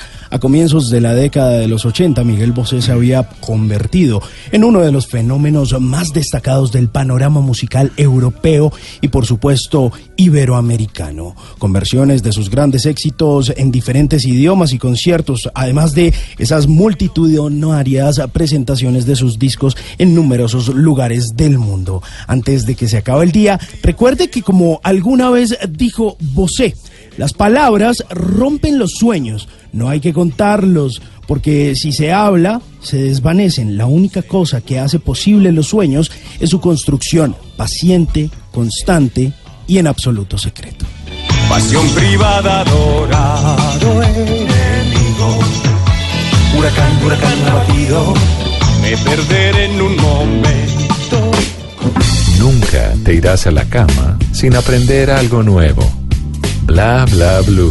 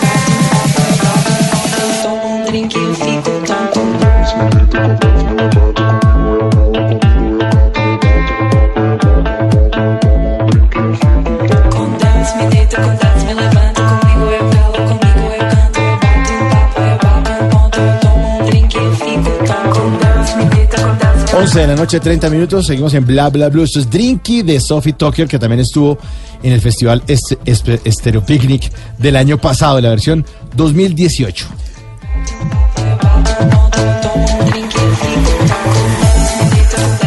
Y ya faltan pocos días para que arranque la 2019. Tres días de rumba, usted va para allá, ¿no? Simón? Sí, pues me toca. ¿De qué vaina, No, hombre? pues, qué dolor. No, hacer el sacrificio. Pobrecito, hombre. Pues vaina. voy a ir a ver a los 21 Pilots. Sí, y Otro Tata va a ver a. Nietzsche, ¿no? Sí, sí, sí. El año pasado fui y me pareció, fui, he ido al primero y fui al del año pasado. Ha cambiado mucho, ha evolucionado Uf, mucho todo, tata. y realmente es un festival que yo creo que si uno vive en Colombia debería al menos una vez en su vida asistir a ese festival. Péguese porque la es muy bueno. Péguese a la subidita, a los 2600 metros de altura, Sí, porque sí, vale sí, la pena. vale la pena. Yo fui al primero, Sí, que estaba es más que ha cambiado demasiado. y ha cambiado y ha mejorado. Y esta Para bien. canción buena, Drinky, Sophie Tucker. papo, eu bato no ponto, eu tomo um drink e eu fico tão Com Deus me deito, com Deus me levanto, comigo eu calo, comigo eu canto, eu bato em papo, eu bato no ponto, eu tomo um drink e eu fico tão Com Deus me deito, com Deus me levanto, comigo eu calo, comigo que eu fico tonto. Com Deus me deito, com Deus me levanto, comigo eu canto.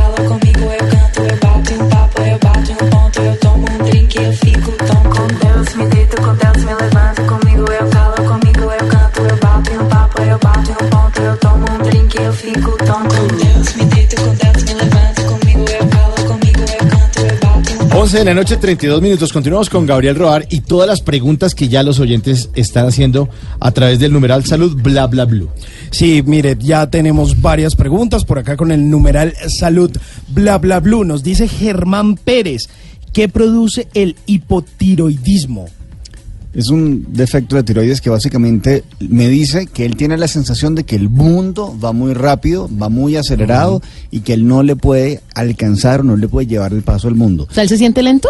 Él se siente lento o siente que el mundo evoluciona muy rápido o que las nuevas tecnologías, o sea, siempre hay un culpable externo que hace que las demandas de afuera sean más rápido de lo que él siente que es capaz de producir. Parte de ahí lo que falta es la toma de conciencia de qué ocurren, bajo qué procesos, para entender qué cosas puede hacer. Listo. Tengo una pregunta por acá. Recientemente he presentado bastante picazón en la cabeza y caspa. ¿Mi cuerpo me quiere decir algo? sí, que duda de sus ideas, que se cuestiona mucho y que sobre todo no le gusta y desconfía de la imagen que proyecta. O sea, hay un tema de valido más la opinión de los otros que mis ideas y mis opiniones, como un gran resumen. Y ojalá que no se encuentre con Marcelo Cezanne en un centro comercial. Porque Ya es el reto de la caspa. Exacto. Bueno, otro, otro usuario, CM Ramírez 05, dice, llevo tres días con un fuerte dolor en los gemelos, eh, como una especie de contractura muscular, ¿qué puede ser? Ahí en los gemelos vamos a estar hablando de Esos son los músculos de la, de la pierna. de las, pan- las pantorrillas, ¿sí? El, ese, ese efecto de impulso, ¿sí? De ese último salto. Cuando o, se- o cuando uno se empina. Claro, cuando uno se empina, eh, entonces parte del esfuerzo que está ahí simbolizado es alcanzar un poco más. Pero si yo segmento la pierna en dos, yo voy a decir que el cuádriceps, que la parte de arriba de la pierna, el muslo, simboliza lo que yo entiendo que son las expectativas de los demás. Y en este caso, los gemelos, las pantorrillas, representan mis expectativas personales. Entonces, esa tensión, ese calambre, habla del sobreesfuerzo que él está haciendo por lo que él cree que es cumplir su sueño o el camino que él eligió para cumplir sus sueños. Si, si una persona, digamos, le pasa lo mismo a los gemelos porque fue una caminata, llega cansado y le están doliendo, ahí sí se puede interpretar distinto o lo mismo. Lo que pasa O- es que eh, doy un paso más atrás y es porque yo elegí hacer esa caminata. ¿sí? O sea, yo puedo decir, listo, yo estoy en un proceso de entrenamiento y hay, un, eh, hay dolores progresivos por desarrollo muscular. Que esos son diferentes, pero yo sé que me duele un poco. Pero si yo tengo calambres musculares, yo elegí seguir ese camino, yo elegí hacer ese sobreesfuerzo y en consecuencia viene el calambre. Pero ese calambre es, una- es simplemente un llamado de atención que me dice, hola, o sea, no es este el camino o se está forzando mucho por lograrlo. ¿Sí? Entonces, Aquí, es aquí hay el cómo hacerlo. inquietud, Gabriel. Eh, numeral salud, bla, bla, blue. Gordura solo en la parte abdominal. La gordura solo en la parte abdominal es por lo general uno de los síntomas más claros del síndrome metabólico de resistencia a la insulina. Hay tres síntomas que son muy evidentes, que son las axilas o la entrepierna oscurecida, se llama acantosis, los acrocordones, que son como unas pequeñas verruguitas que aparecen en el cuello, a veces en las axilas y a veces en la entrepierna, y la grasa abdominal, pero es solo tópica, es solo es como una barriguita, así como la, la barriguita del gato Félix cuando se reía, sí, es esa misma, sí, es que lanzando la cédula al piso. Este, Entonces es esa, esa barriguita que no importa si la persona es gordita, tiene barriguita, pero si la persona igual puede ser muy delgada y tiene esa barriguita que te va a decir, no, pues es que yo hago dieta y yo corro y yo entreno y, y esa barriguita está ahí, esa barriguita está diciendo, cuidado, que aquí hay un problema de resistencia a la insulina. Emocionalmente, ¿qué hay? Hay un montón de expectativas no cumplidas, no se siente querida como quiere que la quieran, no se siente tan reconocida, no se siente tan valorada. Por acá nos dice Carolina, no sé, con el numeral salud bla bla blue. Doctor, tengo una alergia en el pecho, me rasca, tengo el pecho duro, es justo más alto eh, arriba de los senos. La sensación ahí es, me cuesta abrazar y sentirme querida. O sea, en el contacto cercano, en el contacto afectivo, en ese espacio donde ella se debería sentir a salvo, cuidada y querida por el otro, siente que tiene que protegerse. Entonces es un símbolo de esa coraza, de esa resequedad, de ese contacto, de ese contacto que en vez de ser nutritivo, le está resultando amenazador. Aquí dice Gabriel, ¿qué significa quistes en las mamas y en tiroide? Eh, ¿Es mi novia la que presenta esto? Lo pregunta Eric Nicolás. El tema del tiroides, bueno, creo que lo acabamos de, de, hablar. El tema con las mamas está vinculado, por un lado, a la identidad, cómo ella se ve como mujer, pero sobre todo como esta mujer nutritiva, como esta mujer que es dadora de cariño, que comparte afecto, pero que no se siente valorada. Y si es en ambas mamas, no se siente tan valorada ni por su familia y tampoco se siente valorada por el caballero que está haciendo la pregunta. Acá tenemos más. Complicado, eh, sí, complicado. Eh, esto me parece que yo creo que es muy común, especialmente en las mujeres, y uno lo tiende a tratar con ginecólogo. Dice, ¿a qué se debe picazón en la vagina y secreción blanca pastosa? Me lo he tratado repetidas veces, pero vuelve y aparece. Sí, lo hay- pregunta Natasha Hernández. Ahí el tema no es tanto el, el óvulo o el, o, la, o el antimicótico que ella puede estar usando, ahí el tema es la necesidad de usar a la enfermedad de nuevo como excusa noble y decirle, mi amor, hoy no puedo porque fíjate que tengo este olor, tengo esta secreción. Y en vez de decirle amorosamente, hoy no tengo ganas o de esta manera no, pues evidentemente cuando aparece una patología así hay un trasfondo emocional donde ella tiende a ser complaciente a expensas propias. Entonces, en esa intimidad que ya no es placer para ambos, sino es placer para él, ella tiende a ceder y tiende a eh, otorgar ese espacio de intimidad que en este caso la enfermedad le permite rescatarlo. Doctor, por acá nos dice qué significa tener un prolapso en la vejiga, lo pregunta Arte Rústico 1. El tema con los prolapsos es una manera de decir simbólicamente hay algo fuera de lugar. Cuando hablamos de vejiga, estamos hablando de orina, estamos hablando en algún punto de... Ella se siente fuera de lugar en su forma de marcar territorio o en su forma de hacer la solicitud de que se respete su espacio. Emocionalmente hay cierto desfaz entre lo que pide y lo que los demás entienden y más aún lo que los demás finalmente respetan y cumplen. Listo, acá dice Eric Mora 81. Últimamente vivo con muchos sueños, solo quiero estar durmiendo, me siento como sin energías. ¿Algo está fallando en mi cuerpo, doctor? Lo primero que pienso es que, es que está deprimido o tiene varios síntomas que son propios de la depresión, como este bajo emocional. Pudiera también estar pasando un tema de un hipotiroidismo que genera somnolencia, pero genera pesadez y genera toda esta sensación de no puedo pararme, tengo muchos sueños, paso demasiado tiempo en, o que además de eso, y pudiera ser una aparte o en conjunto de todo lo anterior, tiene una mala dieta donde hay un exceso de carbohidratos, donde faltan proteínas y falta una comida balanceada. Sí, eso diciendo que cuando uno se siente muy solo, duerme más. Claro. Es, es una, es una evasión. Sí. O sea, si yo estoy durmiendo, tengo la excusa noble de no tener que contactar al otro. Y si el otro no está, entonces no lo reconozco. La gente normalmente cuando está entusada tiene esos, esos No le da uno por levantarse de la cama. No, y le dicen camine, salgamos. No, quiero quedarme en la casa durmiendo, viendo televisión, no quiero hablar Claro, con nadie. el, el otro lado de esa moneda es que el sueño, si es reparador, el sueño regenera. Entonces esa regeneración corporal, después de una que otra llorada y una Sí. buena- sí, entonces cuando yo paso esa tusa, lo que me queda sí es la sensación de, bueno, ahora ya me puedo renovar, un poco ave fénix, ¿no? Necesito llegar realmente a mis cenizas para poder surgir de ellas. Mm, Me acordaba la otra vez que en otros programas que estamos aquí an- hablando en bla bla bla, que usted decía, Gabriel, el tema de, de hablando de llorar, del malestar, de la gripa, son como lloradas eh, Simbólicas. Simbólicas, ¿no? Es como una excusa para que yo tenga como mi pañuelo, pero como no lloro, porque Claro. como yo soy varoncito y soy machito y no lloro, entonces me das gripita y si lloro delante de los demás y ando con Y el- claro, y, y nadie me, me molesta por Claro, eso. Porque Nah. yo tengo es gripa, no estoy Ah, triste. eso está. Vea, pues. Ah, vea, sí, Aquí- aprendió, aprendió, ¿no? Aquí Sí, hay, claro. aquí hay una pregunta doble. Eh, Samira Gómez.es dice: ¿Por qué me pican tanto los oídos en la parte de adentro? El, el tema con, con los oídos, el tema con el oído medio es que ahí justamente radica el- la sensación de equilibrio. Cuando hay lesión en el oído medio, por lo general lo que suele haber como manifestación es el vértigo, y si voy al vértigo es me, quita- me movieron el piso o me quitaron mi apoyo y mi sustento, entonces siento que me voy de bruces y si sigo ahondando en eso, la sensación es que tomo, o la consecuencia más bien, es que se toman decisiones de manera apresurada y por eso la sensación de irse de bruces en, en esa dinámica. Pero por el otro lado, también pudiera estar pasando que esa sensación de que le mueven el piso viene por la necesidad de censurar ciertas cosas que está escuchando en su entorno. Y la segunda parte es, no es una enfermedad, pero un vicio, porque fumo si sé que es malo.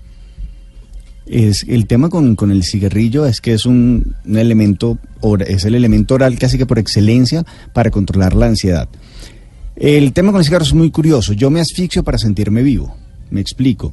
La nicotina es un irritante de la mucosa pleural. Entonces, la inspiración de cigarro hace que la persona sienta cuando pasa el humo, que es muy distinto. Yo le digo, respire. Entonces, inhalo y exhalo, pero no siempre siento que se llena el pulmón. Si eso lo hago con un cigarro, yo siento la entrada del humo y siento la salida del humo y tengo la percepción, y es meramente eso, es la percepción de que estoy más vivo. El tema con el cigarrillo es que la persona que fuma puede hacer pequeños esfuerzos rápidos, se puede hacer un sprint, puede hacer una carrera corta, pero si tiene que hacer un esfuerzo, un esfuerzo sostenido, evidentemente le va a faltar aire. Y eso es un símbolo de cómo se mueve en la vida. Se mueve haciendo pequeñas cosas en términos puntuales, puede ser muy proactivo en términos puntuales, pero si tiene que sostener el esfuerzo, no va a dar. No va a alcanzar, se asfixia, se ahoga. Mm, Yo una vez hice un curso para dejar de fumar, que se llama Easy Way, que también explicaban eso. Decía que uno, cuando uno dejaba de fumar, entonces le da el síndrome de abstinencia. Síndrome de abstinencia, claro. Entonces decía que uno muchas veces el cerebro asociaba el tema de que uno fumaba para calmar los nervios. Entonces estoy nervioso o estoy estresado, voy a ir a echarme un cigarrillo. Lo que hace uno con eso es que en la respiración, como la hace más lenta, se le primero calma la- el síndrome de abstinencia porque le mete nicotina al cuerpo y segundo aspira y, y respira con calma. Entonces el, y siente pues el cerebro o el cerebro engaña al cuerpo o se dice la mentira uno mismo de que ya estoy así súper Pero es que- relajado. es que y no hay estoy relajado. Hay otra cosa Realmente con, no. con la nicotina, que es una trampa bioquímica muy fastidiosa. Los receptores de dopamina, que son los que generan la sensación de placer, o sea, el cerebro genera dopamina y el, y el fumador, resulta ser que la nicotina intercepta a la dopamina. Entonces no te deja metabolizarla sin nicotina. Entonces por eso mucha gente, ah, listo, terminamos de hacer el amor o terminamos de comer un, Un cigarro cigarrillito. Para poder terminar de disfrutarlo, porque él sabe que la dopamina está ahí, pero no la termina de disfrutar y no la termina de procesar. Por eso el síndrome de abstinencia en la nicotina es tan tenaz. Y mucha gente cambia ese cigarrillo por comida también. Por Claro, sentir porque un poquito lo necesita la compensación, en- sigue De siendo- satisfacción. pero sigue Claro. siendo una compensación oral. también. Sigue, en, un, en una la fumo y en otra me la como, pero sigue siendo una compensación oral, al final de cuentas. ¿Cuál Necesita hará- tener algo en la boca. ¿Cuál hará menos daño? Depende, pues yo, si yo cambio la compensación oral por comida sana, pues sería muy bueno. Sí, pero nadie Lo que se va a pasa es que una la, lechuga. la- exacto. Sí. La compensación oral viene con harinas, viene con azúcar, Uy, qué ganas de una lechuga hasta ahora. Mm. Uy, qué rico. Una, una- una Lechuga. quinoa. mm, qué delicia. Nunca nadie jamás. No, no pasa así realmente. Son las 11 y 45 minutos. Ustedes a través del numeral salud bla bla bla. Sigan haciendo las preguntas a Gabriel, que aquí estamos dispuestos a, A que a responder todo. Bla bla blue. Conversaciones para gente despierta.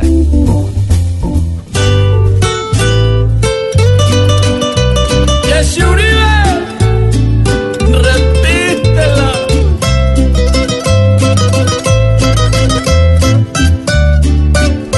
WhatsApp, WhatsApp. ¿Para dónde nos vamos, Tata? ¿Qué hay que hacer? Escúchese esto. A ver. Ay, ay, ay, ay. terminar lo nuestro aquí. El reality a otro nivel puso a este hombre, a Jesse Uribe, de segundo, pero ha tenido gran reconocimiento. Pues al lado de Jesse Uribe van a estar 10 artistas más de la música popular. Nuestra emisora hermanita La Calle, 96.9 FM, los está invitando a todos este 25 de mayo al gran concierto donde están las grandes voces de la música popular. Escuchen. Jesse Uribe, Luis Alberto Posada, Bueno. Darío Gómez, Bueno. Paola Jara, Buenísima. John Alex Castaño, Bueno. Jason Jiménez, Muy. Franci, El Buena. Charrito Negro. Darexca, Alzate y Pipe Bueno. Bueno, bu- oiga, buena nómina. Buenísima, están juntos. Ya me dio sed. Esto lo tienen que vivir los amantes de la música popular el 25 de mayo, a sintonizar la calle 96.9, a llamar al 652-8525 en la ciudad de Bogotá. Recordemos que la calle se ve en todo el país por TDT más, y la la más. sintonizan en Bogotá. Sí, señor, la manda más. El concierto será en la Gran Carpa de las Américas. Hay que estar pendiente de la emisora porque en cualquier momento se anuncian los ganadores. Así que a inscribirse, ya lo sabe, en la línea en Bogotá 652-8525. 25 de mayo, concierto de la calle, la manda más. el dulce pecado que me lleva al infierno y a la dicha y amarnos más, besar los labios sin parar. Bla bla blue. Conversaciones para gente despierta. So what we get drunk, so what we smoke weed, we're just having fun, we don't care who sees. So what we go out, that's how it's supposed to be. Living young and wild and free. So what? I keep 'em rolled up, sagging my pants, not caring what I show. Keep it real with my niggas, keep it playing for these hoes. It look clean, don't it? Washed it the other day, watch how you lean on it. Eat me some 501 jeans on it, roll joints bigger than King Kong's fingers, and smoke them hoes down to they stingers. You a class clown, and if I skip for the damn with your bitch smoking gray You know hay. what? It's like I'm 17 again. Peach fuzz on my face. Looking on the case, trying to find the hella taste. Oh my Y en god. su emisora Crossover Blue Radio pasamos de Jesse Uribe. sí, a Snoop Dogg, Wiz Khalifa y Bruno Mars. Oiga, Como to- sencillo. como toca. Sí, los tres han estado aquí en Bogotá. Eh, han reportado mucho humo cuando ha venido Por especialmente. Sierra Nevada. Sí, sí. Snoop Dogg. De- se, se deforesta la Sierra Nevada. No, pues imagínese, Snoop Dogg eh, que estuvo presentándose en el año 2017, eh, luego también estuvo por ahí eh, Wiz Khalifa, haciendo un poquito de polémica porque fue, eh, no solo estuvo en Bogotá, sino que también estuvo en Medellín, Ah, sí. ahí se tomó una foto frente a la tumba de Pablo Escobar. Una belleza No, pues imagínese. Eh, estos eh, señores, además, Snoop Dogg, eh, que han manifestado su tristeza por estos días a través de eh, sus redes sociales, porque era muy amigo de un rapero que fue asesinado este fin de semana en Los Ángeles, California, de, de Nipsey Hussle. Era un rapero muy prometedor, era demasiado joven.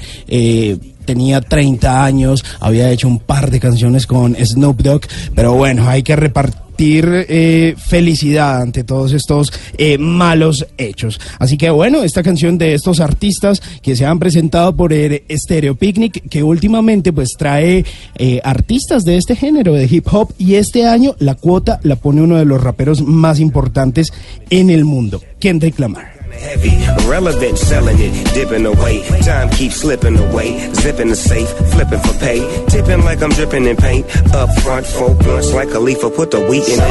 Hey. Bla bla blue. Conversaciones para gente despierta.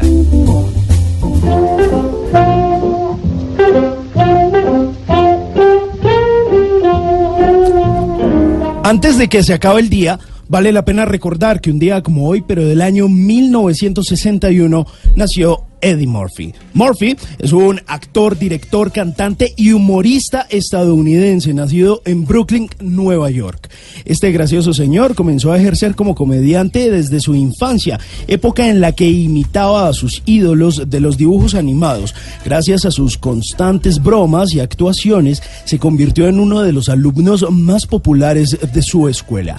En su adolescencia, dio inicio a las representaciones profesionales eh, de su comedia, actuando en algunos locales de Nueva York, entre ellos el Comic Strip. Los dueños de este local se convirtieron en sus representantes y le consiguieron un contrato televisivo para aparecer en el programa Saturday Night Live en 1980, cuando Eddie solamente tenía 19 años. Con sus intervenciones mediáticas, el cómico de Brooklyn alcanzó la fama en los Estados Unidos y además logró su primer papel en el cine en la película Límite 48 horas. En 1989 dirigió su primera película que se llamó Noches de Harlem y en los 90 Eddie continuó interviniendo en películas como El profesor chiflado o El doctor Dolittle. Antes de que se acabe el día, recuerde ponerle humor a la vida, sonreír siempre y llenarse de buena onda y actitud. Y eso sí, con los pies en la tierra, no sea que lo veamos por ahí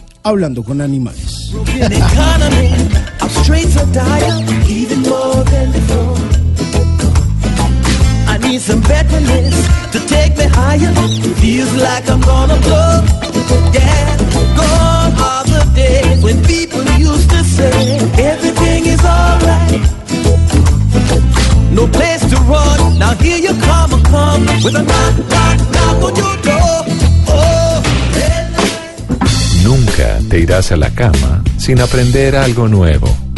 Bla bla blue.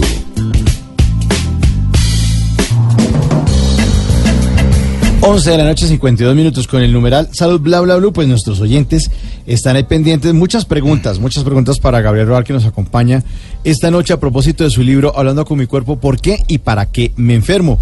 Gabriel es especialista en biodecodificación y es experto en este estudio, lleva más de 20 años estudiando al ser humano, por qué nos enfermamos y qué es lo que nos está queriendo decir nuestro cuerpo con ciertas enfermedades. No se les olvide el 316-692-5274, la línea de Bla Bla Blue para que también ahora si quieren o después de las 12 de la noche llamen a contar lo que quieran. Si quieren hablar de salud, de lo que quieran, de qué están haciendo en la casa, qué están haciendo a esta hora despiertos. Bueno, y yo les quiero recomendar el libro, ¿saben por qué? Uno se vuelve también experto con el libro. Ah, a ¿usted mí me ya ha pasado que, por va a empezar ejemplo... a recetar o qué? No, Ya, es ya, que, casa, no, no, es que eso es lo bueno del libro, ¿sabe? Puso Usted, a usted normalmente le da un dolor de algo y usted corre para la farmacia o al para el médico. Con este libro he aprendido que muchas cosas de las que a uno le pasan están en la mente o eh, se pueden solucionar de alguna manera. Entonces, por ejemplo, tengo una amiga que le está doliendo el oído, entonces me voy porque el, el libro está diseñado por órganos. Entonces usted se va para, para eh, el oído o para, está diseñado, espérate, ¿cómo es que dice acá? Mi cuerpo por sus partes, no por órganos, sino por partes. Por partes. Entonces, me duelen los hombros, entonces me voy a la página número 99 que está todo lo de hombros y ahí dice por qué me duele el hombro. Tata, me está Ah, doliendo la espalda hacia el costado derecho. ¿Qué será? ¿A qué altura? ¿Media o baja? Acá dice, Media. mire, página 103, entonces uno se va para espalda, entonces vamos a suponer que no está el doctor Gabriel Roal porque Sí. pues que yo estoy en mi casa. Llegué tarde. Entonces me llama Simón, me llama Simón y me dice, Tata, ¿qué será? Entonces le digo, mire Simón, en la espalda está simbolizado el pasado, la historia de vida, aprendizajes, creencias, valores y cómo las relaciones desde la niñez hasta ahora pues han evolucionado. Más que su pasado es lo que usted guarda o atesora de él, ya sean amores, afectos, miedos o aprendizajes. Si le duele la parte alta de la espalda, está simbolizada la responsabilidad, la riqueza y cargas de la vida, las creencias acerca de la necesidad de sufrir, sacrificarse y esforzarse para conseguir lo que desea y también está la parte baja. Y lo mejor, entonces cuando usted dice eso, oiga, sí, a mí me está pasando esto, por eso. por-". Entonces hay unas preguntas que usted se contesta. Por ejemplo, ¿de qué soy responsable? Y en el libro están las lineecitas para, Para que usted escribir, conteste. ¿Qué estoy cargando conmigo? Ok. ¿Cuáles son los valores con los que me muevo en el mundo? ¿Soy libre? ¿Qué necesito que pase o qué necesito te- eh, tener para sentirme libre? Entonces se convierte más que en un libro, como en ese diario eh, personal y usted se olvida de, de los medicamentos porque usted se da cuenta que todo tiene una justificación más allá de la medicina. Bueno, tengo. Gracias. Tata, doctora Tata, pregunta. Doctora Tata. Me duele que no me deje hacer una pregunta a Gabriel, que es el experto. La pregunta la hace Keiner Páez, dice, he presentado constante dolor e incomodidad en la zona del ojo izquierdo. ¿Hay algo que me quiere decir mi cuerpo? Sí, definitivamente a él lo que le ocurre es que le cuesta ver, le cuesta aceptar, le cuesta reconocer eso que está ocurriendo en su familia y muy seguramente además es algo que está ocurriendo con su madre, en esa relación que prefiere no identificar para no tener que vivir con esas consecuencias. Habíamos hablado también del lado izquierdo y derecho. Sí, el lado izquierdo decimos siempre es el lado del corazón, entonces son las relaciones consanguíneas, padres, hermanos, hijos y en un segundo plano abuelos, primos, tíos, dependiendo de lo nutritiva y cercana que sea la relación. Y el lado derecho entonces es el lado social, viene representado por trabajo, por colegio, universidad de estudios, amigos y sobre todo la pareja. Mire, por acá nos dicen con el numeral salud bla bla blue. Subo de peso constantemente y estoy comiendo yo. sano. Ah, no. esa- ah, ya no, ya no, ya no, sano, ya no. Hasta ahí, hasta ahí. Además, presento dolor en ambas plantas de los pies y se me agudiza al caminar. ¿Qué puede ser? Pregunta arroba en Trenquinte. ¿Qué puede No, ser? no, no, no, soy no soy yo. Primero sobrepeso. El tema del sobrepeso es la necesidad de ponerse esta barrera, esta protección, darse esa cuota de cariño que siente que el entorno no le da, pero sobre todo de cariño incondicional. Aquí es impo- importante marcar la diferencia. Sí, el gordito suele estar acostumbrado a tener que hacer cosas para lograr ese cariño como moneda de cambio. Yo hago algo para que tú me quieras. Y lo que tiene que empezar a hacer es quererse a sí mismo y reconocer que hasta que él no se quiera, los demás no lo van a querer o lo van a querer solo en la medida que él se quiere. Y lo que le falta, que es el problema con los pies, es contacto con la realidad, es ser un poco más realista y más objetivo con él y no tan crítico. Le va a pasar también lo que le pasa a uno cuando tiene carencias emocionales, que uno llena la casa de chécheres y uno también puede llenar el cuerpo también de comida. Sí, claro. Es que yo, Mecatico. yo- yo- eso, a eso iba. Justamente. Yo digo que hay relaciones que son relaciones a mecato. Son igualitas. Uno va, come, se endulza un rato. No es una relación nutritiva, no es este parce que te va a ser tu amigo y tu compañero fiel, pero es el que te permite de repente la rumba, la alegría y decir, bueno, es que, vea, la vida no es tan mala. Y así hay, bueno, evidentemente, en mecatos de ambos sexos, que son como esta golosina que me endulza un rato, pero no me nutre. No es una relación de base, no es una relación de fondo. Y su amiga me la mega... No, bueno. Me- sigamos, sigamos con las preguntas. Acá dice, doctora, ¿qué se debe que mi hijo llore de forma descontrolada, pero solo en las noches? Es, me ha pasado mucho, esta semana al parecer han habido muchas madres con, con niños en situaciones muy similares y el tema es que ese niño, cuando es un bebé sobre todo, está sirviendo de espejo que muestra el dolor de la madre, que muestra la desesperación o muestra la tristeza de la madre y no es necesariamente algo que le esté pasando al niño. Bien puede tener, este, qué sé yo, humedad, se raspó, tiene hambre o tiene alguna incomodidad, entonces vaya y revise. Pero si el niño crónicamente está llorando en las noches, ese niño crónicamente está mostrando el dolor, la tristeza y la desesperación de la madre. Eh, nos dicen por acá con el numeral salud bla bla blue. ¿A qué se debe el exceso de sudoración en las axilas? Se produce un olor muy fuerte, ni yo mismo me lo aguanto. Lo escriben desde Transmilenio. Pero fíjese, si lo, si lo pone en Transmilenio, ¿qué es lo que va a pasar? Cuando él se vaya a agarrar, ¿qué va a estar pidiendo? Espacio. Entonces, él necesita marcar su territorio, él necesita, sobre todo con la gente que él protege, con la gente que él quiere sentir bajo su ala, aunque para ellos sea un poco tortuoso el tema, y quizás ese es el otro tema, ¿no? A veces sus formas de demostrar cariño para los demás pueden ser un poco incómodos. Claro. Sobre todo si está muy debajo del ala. Pero, pero lo, lo que está, lo que él quiere mostrar es yo puedo ser protector, yo puedo ser muy cercano, pero no he encontrado las maneras apropiadas para hacerlo. Y eso le genera una terrible ansiedad y eso se vuelve un círculo vicioso. La ansiedad le genera sudoración, la sudoración le genera rechazo cuando lo que está buscando es aceptación y ahí va. Bueno, última pregunta. G, rarita al piso, Juliet 7, pregunta, me acaba de salir un problema en la piel, se me está resecando y en la cara es mucho más notorio. Me da mucha picazón, ¿cómo puedo ayudar a mi cuerpo? Bueno, hay una, hay una dermatitis atópica ahí que lo que está diciendo es, primero, no me acepto, segundo, no me gusta la imagen que estoy este, transmitiendo, tercero, definitivamente no me siento querida, no me siento reconocida, no me siento apreciada, pero tampoco tengo relaciones afectivas que me hagan pensar lo contrario. Entonces yo no me quiero y los demás tampoco me quieren, o no me siento querida por los demás, lo cual no necesariamente es que los demás no me quieran, pero definitivamente ella lo siente así. Bueno, Gabriel, ¿en dónde lo pueden encontrar usted? ¿Su libro? El libro en las librerías panamericanas, Nacional y Lerner, este, en todas- Hablando a con nivel, mi a cuerpo. nivel nacional. Hablando con mi cuerpo, ¿por qué y para qué me enfermo?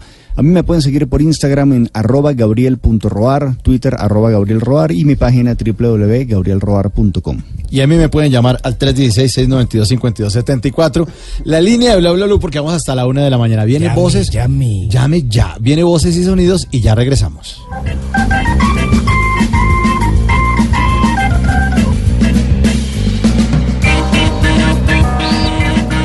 ¿Qué se requiere para una buena conversación? Un buen tema, un buen ambiente, buenos interlocutores, preguntarles a los que saben y dejar que todos expresen su opinión. Cada noche encontraremos los ingredientes necesarios para las mejores conversaciones en Bla Bla Blue. La manera ideal de terminar el día y comenzar uno nuevo. Bla Bla Blue. Conversaciones para gente despierta. De lunes a jueves desde las 10 de la noche. Blue Radio crece. Blue Radio y bluradio.com. La nueva. Háblenos de usted. Llámenos al 316-692-5274 y cuéntenos su historia.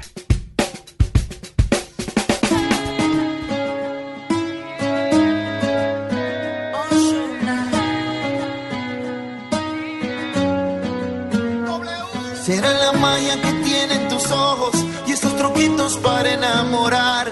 Tú me seduces a tu no puedo escapar. Qué ganas tengo de buscarte y de volverte a besar.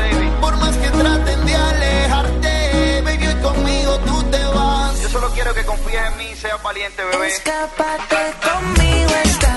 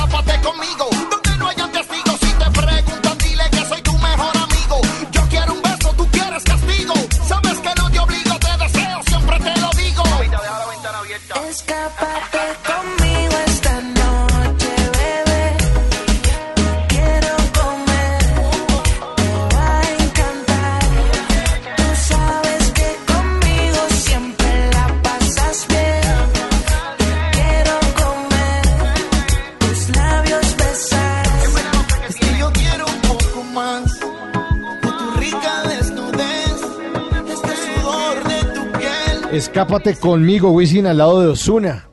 El negrito de los ojos claros, Osuna, que anda de gira, es un artista que está pegado desde hace más o menos eh, tres años, pero yo creo que el pensé año que de más consolidación. tiempo. No, no, no. nomás. No, que él haya llegado realmente duro al mercado colombiano. Tres años. Fue más o menos a mitad del año 2016 que se empezó a consolidar, pero puedo decir que el año de Maluma fue el 2018 que hizo canciones con todos los artistas urbanos. Y esos también están dándole, dándole, dándoles.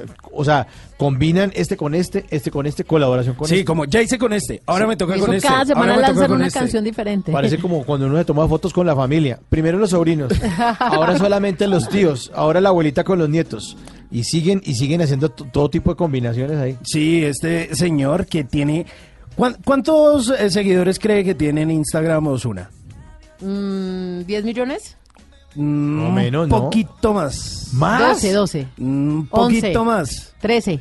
13.8 No. millones de seguidores. ¿En Y Instagram? so- sí, y póngale... No, a- pero eso es un cocado de gente, como dice mi esposa. Cocado de gente. Y póngale a cuánta gente sigue. Dos. Sí, por ahí. 30. ¿30 Sí. personas? Nada. ¿A quién sigue? Póngale ahí a ver. Venga, a ver a quién sigue. A Sigue a Selena Gómez. Sí. a- sigue a Drake, una cuenta de casinos. Sigue a Anuel, el novio de Carol G. Eh, sigue a este chef eh, famosísimo, Nurs, que es el, el de la sal. Ah, sí. El, del el- el meme japonés, que le estuvo cocinando oriental. alguna vez a Maduro y fue polémico. Mientras todos aguantan Em, hambre en Venezuela, sí. Totalmente. A Gaby Music, a la gente de Pina Records, eh, a quien más conocido por acá. Oiga, a ver, me dejó pensando lo del casino. O sea que el Mm. tipo tiene billetico. Le gusta el juego. creo. Ludópata. pega. Eh, ya. Ah, Diagnosticado. Ya le montó por- el chisme. mire, sigue a Cardi B, sigue a Yandel, sigue a Wisin, sigue a Jumpy y sigue a DJ Snake. Bueno, sí, a Eh, los famosos. Hay una que otra. A los Sí, famosos. pues ¿No que- está por ahí Simón Hernández? Búsquese, Eh, bien, busco. busque bien. Busque Arroba Hernández Simón en Instagram. no, Eh, no, no. no lo sigue. A ver, eh, ¿cómo es el suyo? Arroba entre el Quintero. Yo no creo que Eh, Jorge no, Osuna- tampoco. no. Arroba Tata Solarte, ¿me Ahí confirma? estoy, ahí estoy, pero es que él escribe Solarte No. con Z.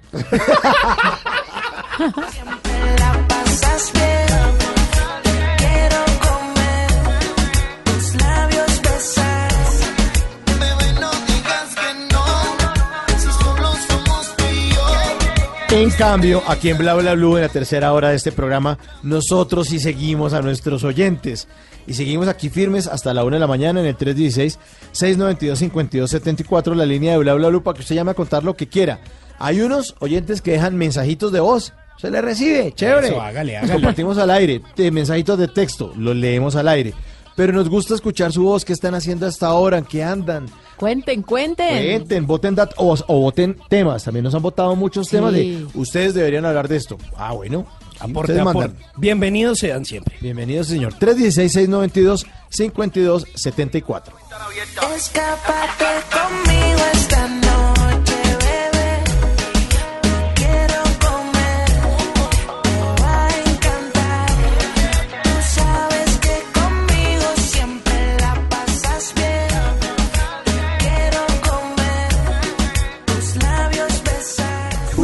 Bla bla blue. Conversaciones para gente despierta. Porque la vida viene sin instrucciones. Llega Tata Solarte con los Tata Tips. Recomendaciones para hacer su vida más fácil. ¿Y a cuántos no les ha pasado que lloran cortando cebollas? A todos. Sí. No, yo lloro por todo, inclusive Sí, cortando cebollas. O sea, incluso antes de que llegue la cebolla a su sí, ya, cocina. ya empiezo a llorar. Usted se, se va a un avión de carga y usted dice, ay, qué nostalgia esas a, cajas. a mí me pasaba que cogía las cebollas, cabezonas, puede ser la blanca o la morada, y cortaba una y bien, y yo un coroné, y a la segunda ya empezaba a llorar, y a la tercera pues ya cerraba los No, ojos y seguía chao. cortando, esperando que no me fuera a cortar un dedo. Pues para evitar llorar con las cebollas, antes de cortar las cebollas, usted las va a poner en un recipiente con agua caliente y un chorrito de vinagre blanco. Agua caliente y un chorrito de vinagre blanco. Pone ahí las cebollas, las deja unos minutos, las saca del agua y las corta normalmente. Y no va a sacar ni una lágrima. Mejor dicho, que si usted va a llorar no sea por culpa de la cebolla. A ver, otra vez, espere que despacio. A ver, Despacio entonces coge las cebollas que va a cortar, Cojo las cebollas. listo, y las pone en un recipiente con agua caliente y una un chorrito de vinagre blanco. Agua caliente más... Un chorrito de vinagre blanco. ¿Qué chorrito? Poquito. Pero que es un poquito. Es que no es lo mismo para una cebolla que para 10 cebollas. Ah, bueno. Entonces, O sea, usted acuerdo. tásela. Sí, un poquito, un chorrito. Y agua tibiecita, no Agua caliente. agua- No, ¿usted por qué me va a cambiar el tip? Ah, no, Es caliente. Caliente, agua caliente, un chorrito. Después pone a llorar y dice que el tip no funciona. Sí. ¿Sí o no, To? Sí, tiene que hacerlo tal cual. Sí, porque aquí enseñar. es satisfacción, satisfacción Sí, o le garantizada. devolvemos el dinero. O le devolvemos el dinero. Así de Agua sencillo. caliente, vinagre. Un chorrito de vinagre Chorrito. blanco y agua caliente. Pone las cebollas ahí, las deja 15 minutos. Nadando ahí. Y luego, exactamente. Y luego las retira del agua con vinagre y las empieza a cortar normalmente. No va a llorar, no va a sacar ni una sola lágrima. No más lágrimas. ¿no? Está buenísimo. Es fácil. Fácil. Y, y se va a olvidar usted de llorar por culpa de la cebolla. Ve. Llore por su ex, llore por la plata que va a la billetera y no tiene un peso. Llore por eso. Ah. Y hablando no de- por la cebolla. Muchas gracias por el tatatip. Y hablando de llorar, aquí está Oscar de León. ¿Llorarás por la cebolla?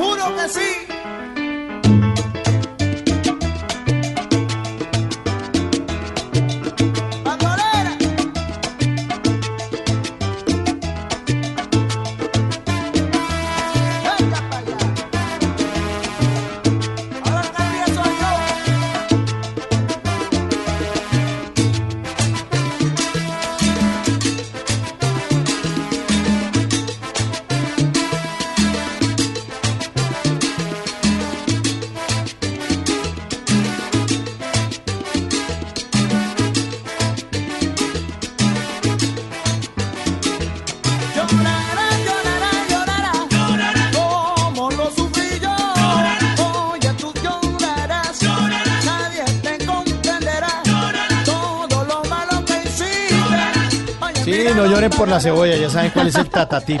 Ya saben que por ahí no es la cosa. Lloren por otras cosas, pero no por la cebolla. Óigame, Oscar de León, el, el intérprete de esta maravilla de canción, va, es posible que ingrese al Salón de la Fama 2019.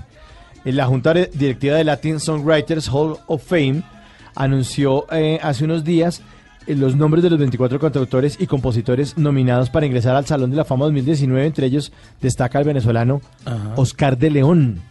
¿Así? Sí, los nominados incluyen a algunos de los más grandes intérpretes y compositores y músicos, incluso de la historia, eh, obviamente latina, eh, como el sonero del mundo Oscar de León, ¿no? que forma parte de los Petit Comités seleccionados. Es que, es que él ha hecho historia. No, pues, La historia imagínese. de Oscar de León es una maravilla. Las canciones, todo lo que ha ocurrido detrás de él ha sido fantástico. ¿Y se acuerda que tuvo un accidente casero? Estaba, estaba en su casa, estaba organizando, de estos hombres que le ayudan a la esposa en las labores domésticas, y se puso a organizar y la caja fuerte le cayó en la cara y le alcanzó a molestar el ojo. No, pues ¿Se acuerda que tuvo cirugía Sí, y todo sí, el sí. tema? Sa- ¿Sabe qué tienen en común Oscar de León y Mick Jagger? ¿Qué? Tienen la misma edad. Los dos tienen ¿Ah, 75 años. Pero Oscar de León se ve más joven o no? Claro. Está menos más acabado. Menos arrugado. Pues Sí, es que Mick Jagger se ha dado un poquito duro, ¿no? Poquito. Sí, además, además que la raza de Oscar de León es una raza, la raza negra. Él no es completamente negro, pero esa raza es muy fuerte y los años se notan menos. Eso Usted es no ha visto, yo tenía un abuelito que era así, como Oscar de León, como, como del Pacífico, y él tenía 80 años y no aparentaba 80 años. Luego cumplió los 90 y no, cumplió 100 y no aparentaba, y es que esa raza es muy fuerte. Pues ahí está. dicho. Y deja buena música, como Ah, esta no. de Llorarás. Llorarás y llorarás sin alguien que te consuele. Así te darás de cuenta que si te engañan duele.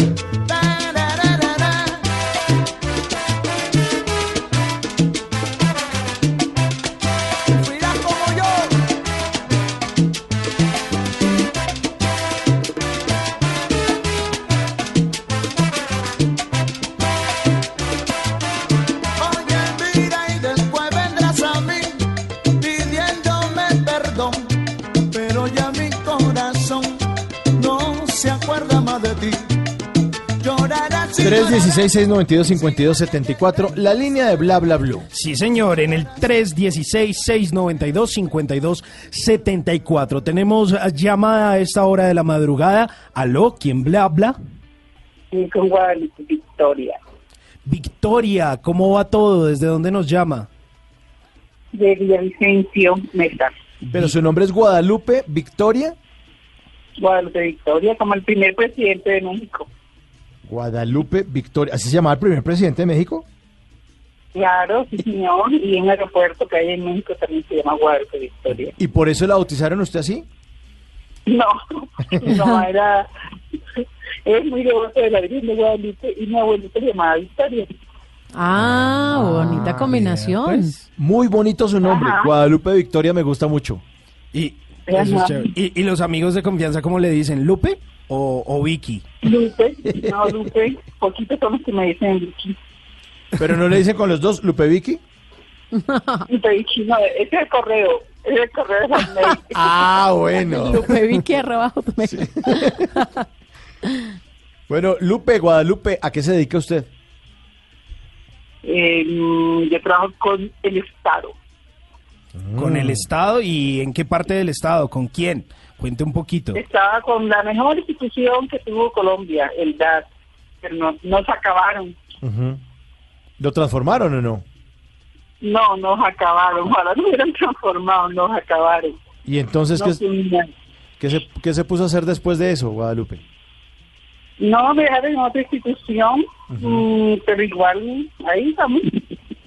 Pero- ya casi tengo la pensión. Ah, no, sí, Eh, estamos... Guadalupe, y, mm, pero, pero el CTI no es como el reemplazo del DAS, ¿o no? Eso es otra cosa totalmente distinta. No, no, a, a- a mí me tocó en una institución que le da mucho paro últimamente. ¿Cuál? Si se puede saber. La policía. Ah, no, pero es que hay gente que sí, hay gente que le gusta hablar mal, y eso ya es otra cosa. Exacto. Pero si la policía no existiera, entonces estarían inventando qué habría para que lo defendieran. Ah, sí. Sí. Eh, Guadalupe, ¿y usted cuántos años trabajó en el DAS? Mm, adivina. Eh, Media vida. 20 años.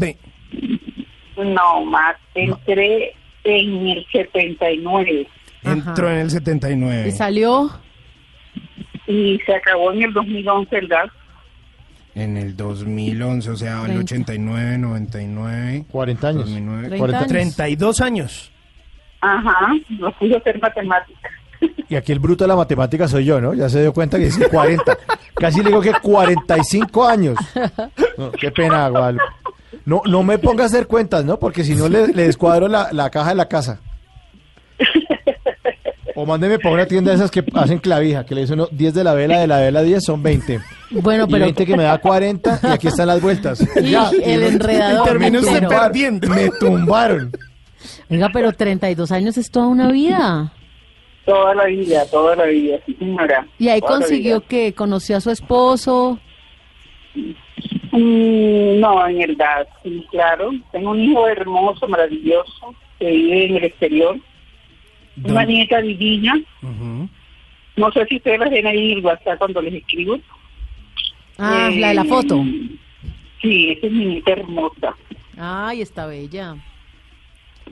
¿Cómo se llama la nieta? Hazel. ¿Cómo?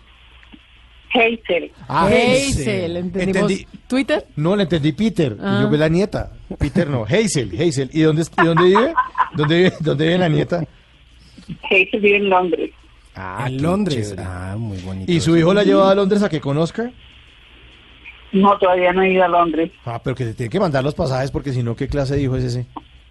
¿Cierto? Sí, sí, no está escuchando. ¿Cómo se llama su hijo? Gua- Guadalupe, ¿cómo se llama su hijo? Ay, JJ. Bueno, JJ, no haga el bobo. Pilas, pilas ahí, pues, con Sácala, llévala a Londres.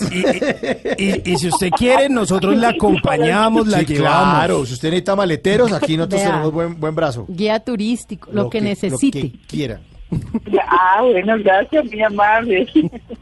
Oiga, Guadalupe, ¿y usted entonces a qué anda dedicada desde el 2011? Que se reti pues que ya no trabaja en el DAS. No, ¿A yo no, se- yo no me he retirado. No, está, mira he se Policía. Está en la policía y se va a eso. pensionar.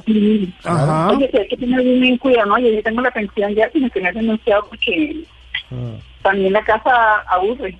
Claro, pero, pero, pero además me refería como a esas actividades adicionales a su diario vivir, además del trabajo. Ah, no, pues estoy en algo manualidades, algo distinto. Hoy me voy a dar un paseo bien rico, voy en Semana Santa a Miami, Ah, a visitar cara. a mi hermana. Ah, no, usted es la buena vida. No, pero más o menos, pues no tanto, pero ahí vamos. No, pero ya quisiera uno ir a Miami ahorita en Semana Ah, sí, Santa. suave. Yo, mm, Aquí, trabajando. Aquí nosotros vamos a ver llover seguramente por la ventana. y a comer pescado seco. Yo, ¿Está lloviendo muy duro? No, y ahorita están cayendo que están cayendo trenes y centellas. Mm, Oye, Guadalupe. Bueno, y entonces, ¿qué entonces se va de paseo en, en, en Semana Santa? voy de paseo. Pero entonces- Usted no reza mucho porque entonces, si no, se quedaría aquí eh, visitando monumentos. No, Usted se va, si yo se va a ir de también shopping. rezo. Diga la verdad, Yo Guadalupe. rezo. Se, se va No, ir yo también rezo, soy mejor, yo tengo un altar divino en mi casa Ujú. Mm, De resto, Juanchi. Pero, pero va a decir, Dios mío, que consiga esa tallita de chaqueta que me voy a ir a comprar allá en los outlets. No, Yo siempre escucho, a mí me fascina oír Voz Populi, estoy feliz oyendo Voz Populi. Me río sola cuando vengo del trabajo. Ah, me- Y lo estamos pasando, sí, y estamos pasando dos Populi a repetición, también en la madrugada. Por si un día está... Sí, yo quería que, Sí. que día yo yo lo puse y dije, eh, tan chévere, cuando me pierda por la tarde ya lo tengo para escuchar. Sí, Bla Bla se acaba a la una de la mañana, después viene Música Blue, Y de 2 a 4. sí, y de 2 a 4 en la repetición de Voz Populi. Ya. Ahí está, para que se pegue todo el tiempo a Blue Radio. Bueno, Guadalupe, muchas gracias por, por comunicarse con Bla Bla Blue, gracias por su sintonía. Le deseamos buen viaje. Si se le enreda alguna cosa, una chocolatina, una vaina, pues Sí. tranquila. Acá bienvenido. Cualquier cosa, aquí la dirección de Caracol Televisión, calle 103, 69, 43. Eh, en Blue Radio. No mentiras, Guadalupe, que tenga una, una feliz Semana Santa, que la pase bien. Saludos a JJ, Gracias. al niño, eh, al, sí, a su hijo JJ, a la, a la nieta Hazel. Y le dedicamos una canción que tiene que ver con esa ciudad, con Londres. para que. Guadalupe, para que vaya. Hasta luego. Gracias. Chao.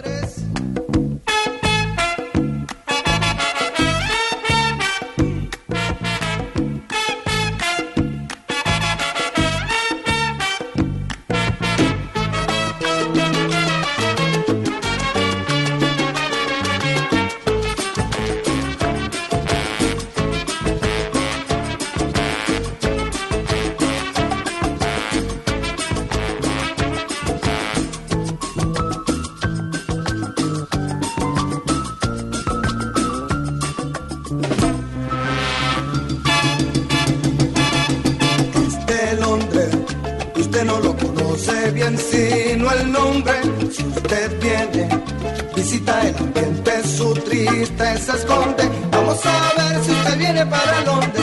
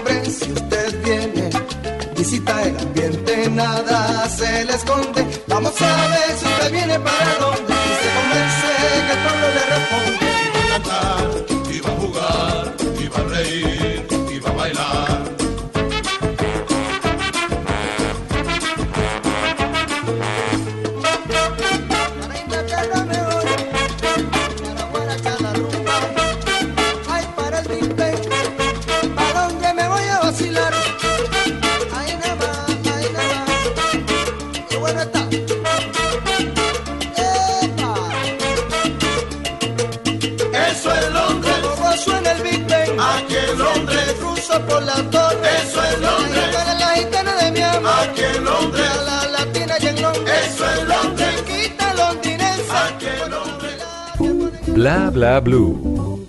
Conversaciones para gente despierta.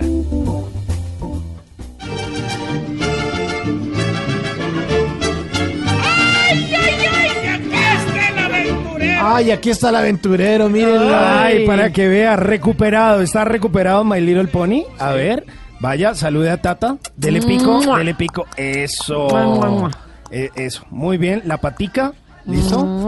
Si, si ve Tata que hoy viene con pasaporte My Little Pony. Y me gustó la camiseta que trae, para que lo busquen. Sí. Mire, la de Google. Está, Bonita. está linda, está linda. Lo que, lo que pasa es que My Little Pony es una persona eh, muy preguntona o es un caballito muy preguntón. Eh, es un eh, caballito muy curioso. Inquieto. Sí. Inquieto. Entonces, eh, no, le, no le dé tanta confianza a Tata.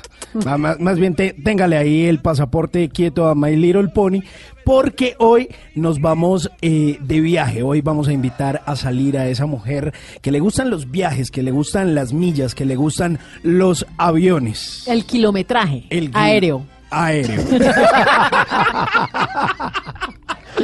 Así que, oye, que no lo dejen en visto en esta sección. Eh, esperamos que sea de gran utilidad para usted, señora oyente, señor oyente, porque usted no se merece que lo dejen en visto. Siempre tengo un tema interesante de conversación. Por favor, para que no vea el doble chulito azul. Y, por ejemplo, usted puede empezar a impresionarla con este tipo de datos, así, sencillitos. Usted le dice, ¿sabías que cuando vas en un avión y el piloto va al baño, nadie puede ponerse de pie en el avión? ¿Y cómo uno sabe que el piloto va al baño? ¿Cómo avisan? No, pues eso a, a sentaditos nadie se lo dicen. Lo que pasa... Capitán va a miccionar. ¿Cómo se aclara? No, sim- simplemente dicen por favor abróchense los cinturones y pues todo el mundo se queda quieto. Cuando la señal de abrochar los cinturones está encendida, pues todos los pasajeros deben permanecer sentados. Y a veces no es justamente por turbulencia, sino por una, bueno, puede ser Mm. una turbulencia estomacal de el señor piloto o algo así. Oiga, pero a la gente le dicen, por favor permanecer, aterriza el avión, por favor Mm. permanecer sentado y con el cinturón de seguridad abrochado hasta que esta nave no se tenga. Es el, al colombiano le fascina desobedecer esa vaina. ¿Cuál es el lío? Y después cuando llega y para el avión, todo el mundo se para a hacer fila en el pasillo. Sí, es una cosa ¿Cuál es la estúpida, ¿no? bobada? ¿Cuál es la bobada? O sea, las maletas van a salir todas al tiempo. Y todo el mundo- es Eh, que- pero si usted no lleva maleta. ¿Ah? Pero, pero tiene que hacer fila en el pasillo porque la puerta no es que la abran y uno salte como un loco, no. Parquea la cosa, No, pero la peor colombiana es la aplaudida. Pero Esa yo me aguanto la aplaudida, pero es que la fila en el pasillo, yo miro a la gente y digo, Hay ¿qué? unas rutas que aplauden todavía. Sí, o sea, Sí.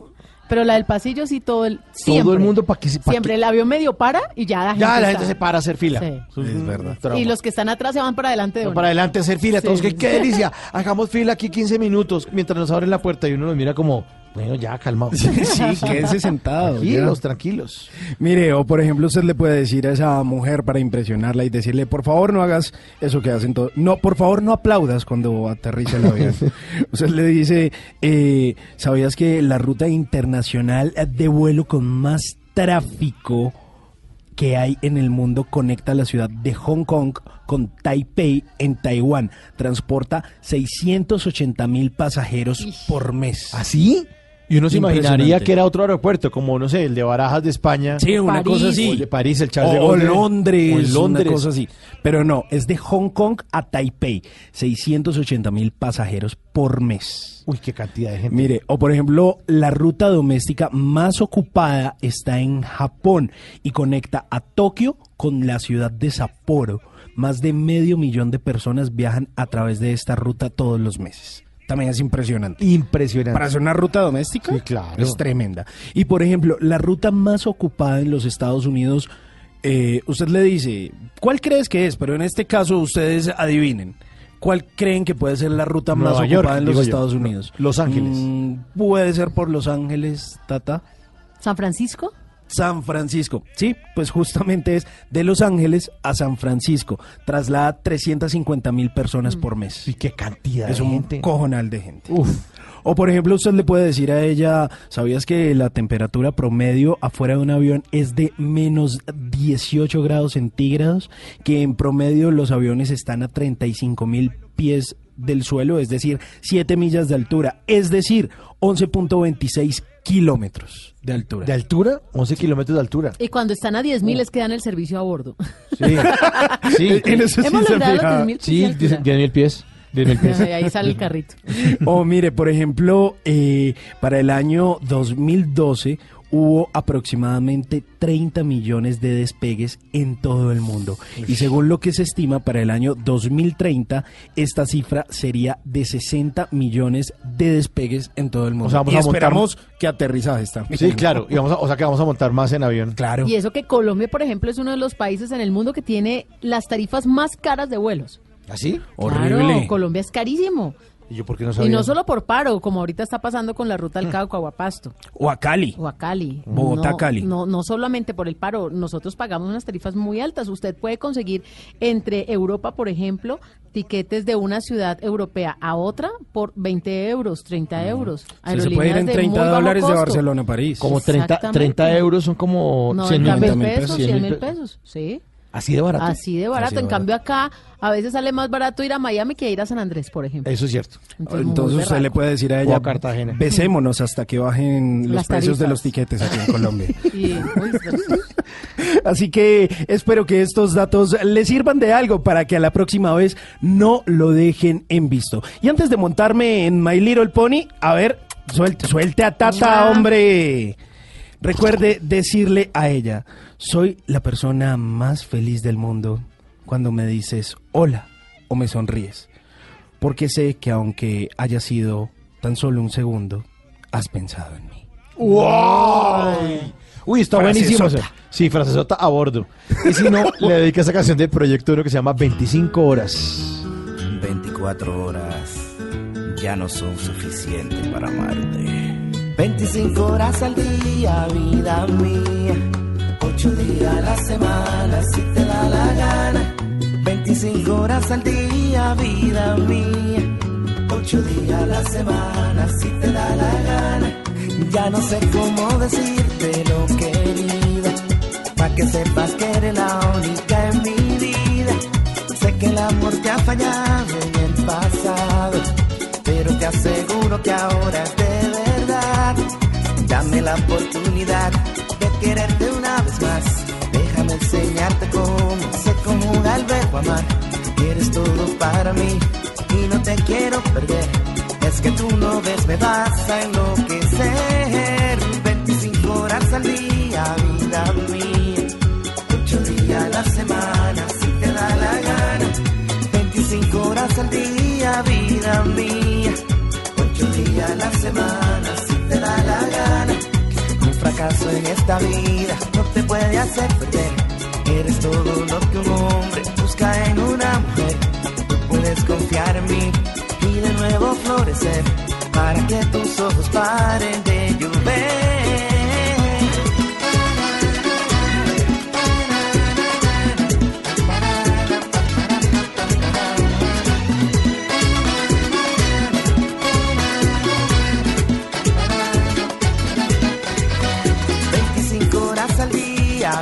Mía. 8 días a la semana, si te da la gana. 25 horas al día, vida mía. 8 días a la semana, si te da la gana. Dame la oportunidad de quererte una más. Déjame enseñarte cómo se conjuga el verbo amar. Eres todo para mí y no te quiero perder. Es que tú no ves, me vas a enloquecer. 25 horas al día, vida mía. 8 días a la semana, si te da la gana. 25 horas al día, vida mía. 8 días a la semana, si te da la gana. Oh,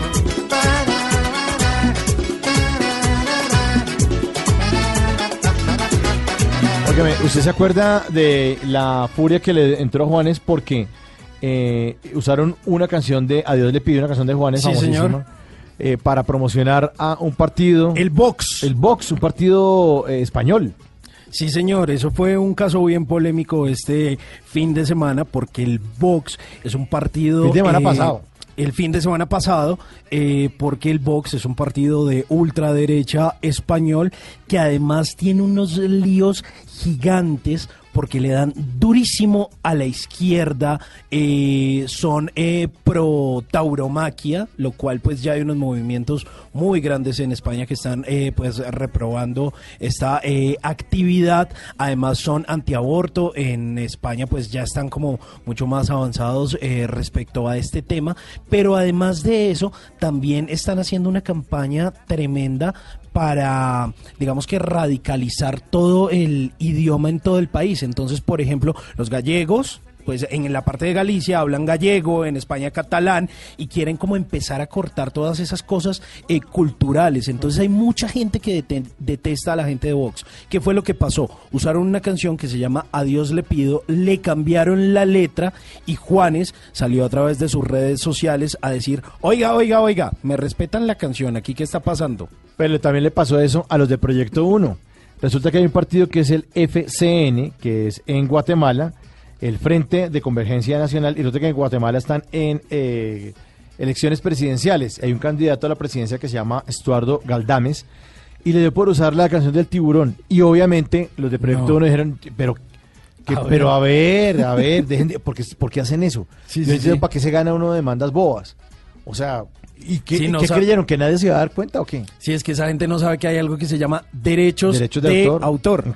Tienen que respetarlo, ¿no? Ahí fusilaron el tiburón. Hace como 15 días, pues estaban bravísimos los de Proyecto 1. Ojalá que no les dé por fusilar esta buena canción que se llama 25 horas al día, vida No, mía. me la respetan. Sí, me la respetan. Cuidado, candidato. Ocho días a la semana. Cinco horas al día, vida mía. Ocho días a la semana, si te da la gana. 25 horas al día, vida mía. Ocho días a la semana, si te da la gana. Ya no sé cómo decirte lo querida. Pa' que sepas que eres la única en mi vida. Sé que el amor te ha fallado en el pasado. Pero te aseguro que ahora es de verdad. Dame la oportunidad. Bueno, y a esta hora, ya en la hora pasada estuvimos con el doctor Gabriel Roar, hablamos de salud y todo el tema, pero Sí. encontré una fecha que yo creo importante porque esto eh, a veces se convierte no solamente en una enfermedad, sino en un drama familiar. El próximo 11 de abril es el Día Internacional del Parkinson y hay una campaña mundial, pero yo les quiero presentar a un experto en el tema, un especialista, el doctor Oscar Bernal. Él es médico neurólogo especialista en trastornos involuntarios de la Universidad de la Florida. Tiene más de 10 años de experiencia y lo tenemos aquí en este momento en Bla Bla Blue. Doctor, bienvenido, doctor Oscar, a Bla Bla Blue. Muchas gracias por la invitación. Saludos a toda la audiencia. Bueno, hablemos de esta celebración. Exactamente, 11 de abril. ¿Qué es lo que celebramos y realmente cómo podemos afrontarlo? Bueno, el 11 de abril se conmemora el nacimiento de James Parkinson. James Parkinson fue la primera persona, el primer médico que describió la enfermedad que lleva su nombre. Su nombre porque Charcot, otro eminente neurólogo en- a finales de 1800, él decidió colocarle nombre a esta enfermedad que es bastante discapacitante, si no es tratada adecuadamente, que es neurodegenerativa porque va empeorando con el tiempo y de la cual no sabemos cuál es la causa exacta, pero que tenemos muchas opciones de tratamiento para que el paciente esté mucho mejor. Pero, eh, ¿cómo podríamos explicarles a los oyentes de qué se trata esta enfermedad, doctor Bernal? Bueno, es una enfermedad que eh, se compone principalmente de trastornos de movimiento. Eh, se da en un 70% de los casos por temblor. En el 100% de los casos hay lentitud del movimiento. El paciente mueve más lento. Empieza usualmente por una extremidad, puede ser la mano, la pierna, a veces presenta un dolor en la espalda, dolor, lumbar.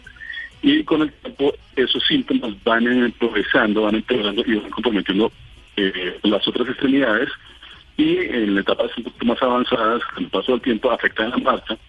Y al mismo tiempo que van apareciendo todos estos síntomas motores o alteraciones del movimiento, se presentan muchos otros síntomas que llamamos no motores.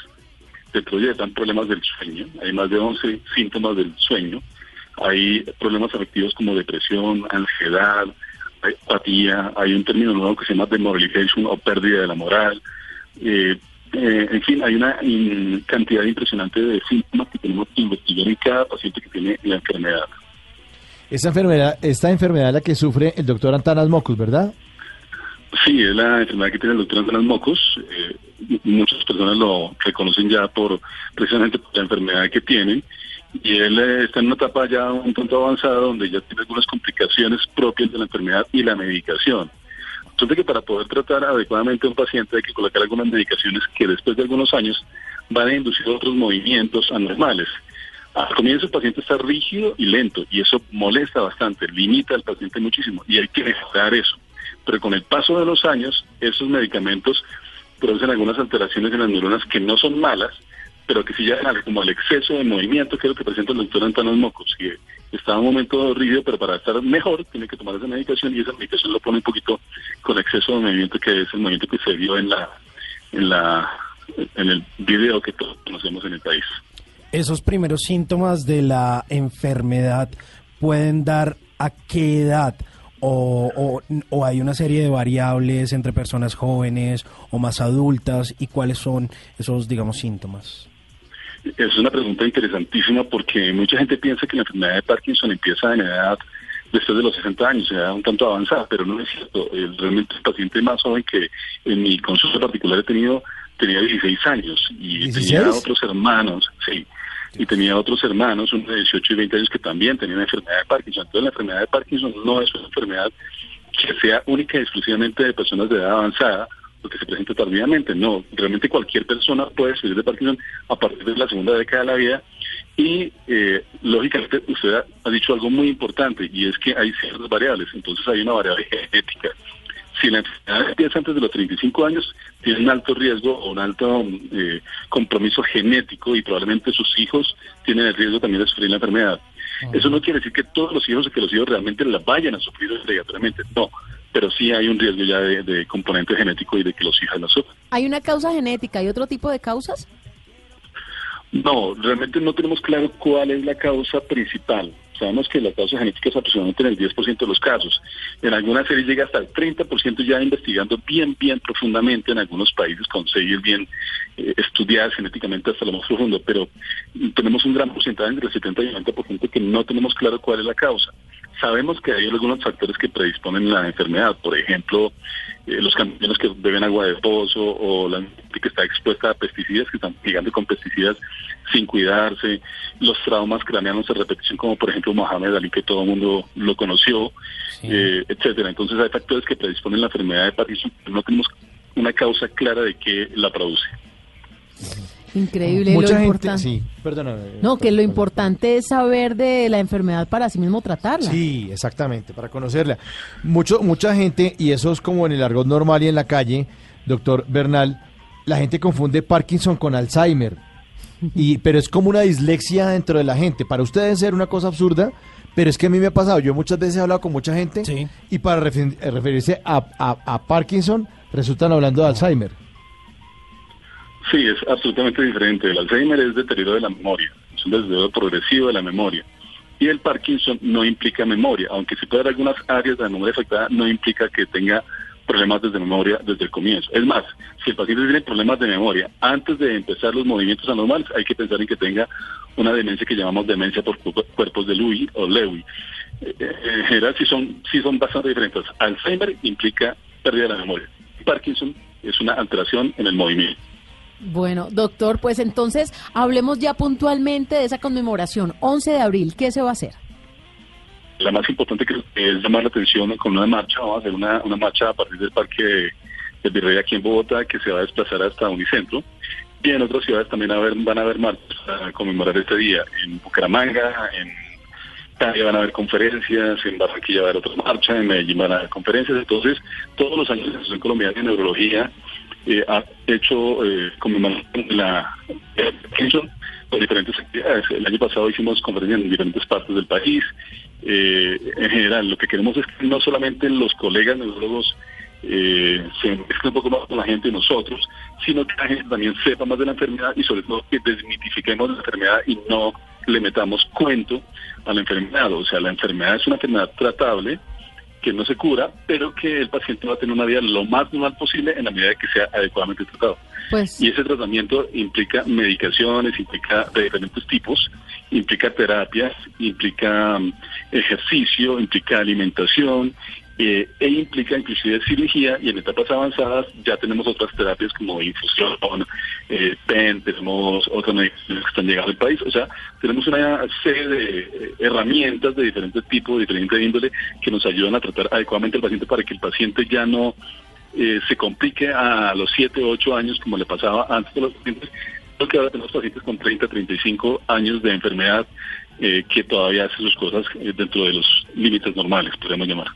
Bueno, pues doctor, le agradecemos muchísimo este momento con nosotros aquí en Bla Bla Blue. Él es el doctor Oscar Bernal, es médico neurólogo, especialista en trastornos involuntarios de la Universidad de la Florida a propósito de la conmemoración del próximo 11 de abril como el Día Internacional de Parkinson. Háblenos de usted.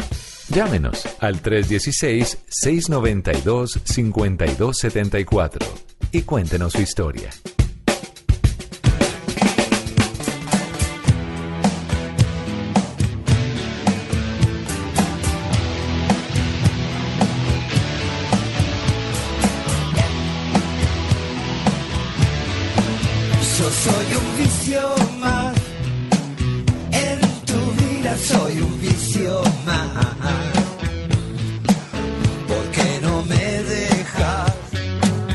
Si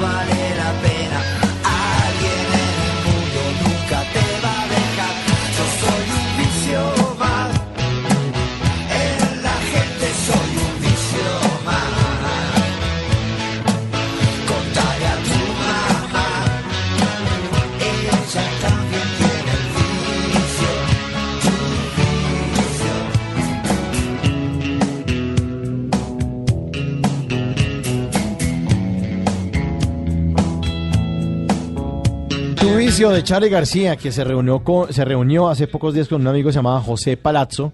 eh, y pusieron unas fotos en redes sociales y resulta que Charlie García está preparando una película y además está preparando nuevas canciones, no para de Wow. crear, no para hacer buena música, a pesar de que ha sido tan polémico, acuérdense ustedes que este fue el artista que se lanzó desde un noveno piso en Chile a la piscina del hotel. Así, normal. Normal, y sale nadando, eso pasó hace como 15, normal, no, ah, me lancé, ¿qué le pasa? Está loco. No, normal, como cuando usted decide estar en un hotel y lanzarse a la piscina desde un noveno No lo intenten, No, no, no. Normal, o sea, normal. Eso, eso en sano juicio no lo hizo. No, pero es que No. esa- encontrar a Charlie García en sano juicio es bastante Ah. complicado. Es bien Y difícil. hacer esas locuras también. Total. Pues mire, son muchas las locuras que hacen las personas a través de sus redes sociales para construir sus audiencias y y para construir, eh, digamos, una imagen a través de redes sociales. ¿Cuántos seguidores tiene usted, eh, por ejemplo, en Instagram, Mauricio?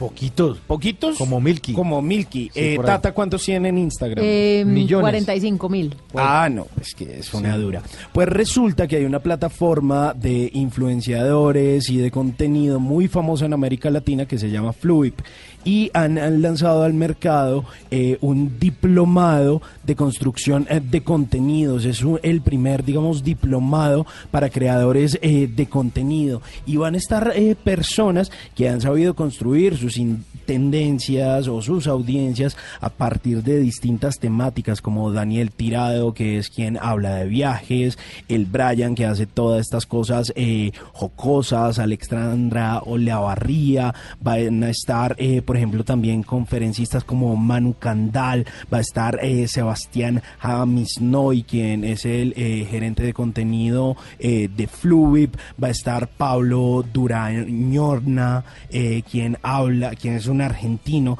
que habla acerca de, pues también de contenido, de marketing, y van a hacer varias sesiones para todos los que hagan estos diplomados. Van a ser de a tres sesiones de 20 minutos y digamos que le van a decir, oiga Mauricio, eh, usted tiene muy poquitos seguidores, usted lo que debería siéntese acá, hacer, papito. Una venga, asesoría. venga, siéntese. Y cuenta con, digamos, 20, ses- 20 sesiones online y le van a decir, este es su problema. Entonces lo que usted Esas tiene que fotos, hacer es no focalizar, sí. O sea, tome fotos tan- mejores fotos. son fotos tan inmundas que está subiendo. Exacto, entonces, eh, ¿usted le gusta hablar de qué? ¿De comida o de humor? ¿O le gusta eh, hablar de chaquetas? Foco, foco, no, papito. Entonces, hable solo de chaquetas, hermano. Pero si habla de todo, pues no va a ser ese su objetivo. Sea más cordial con la audiencia, de mensajes mucho más claros, ¿Por qué sea dice- mucho más por- constante. ¿Acaso no soy cordial o qué esto qué, qué estoy haciendo? No, no, no, estoy haciendo una... Ah, pensé que me estaba vaciando. Hermano. Sí, aquí te chiste y chaza me estás vaciando. No, no, no, no, no.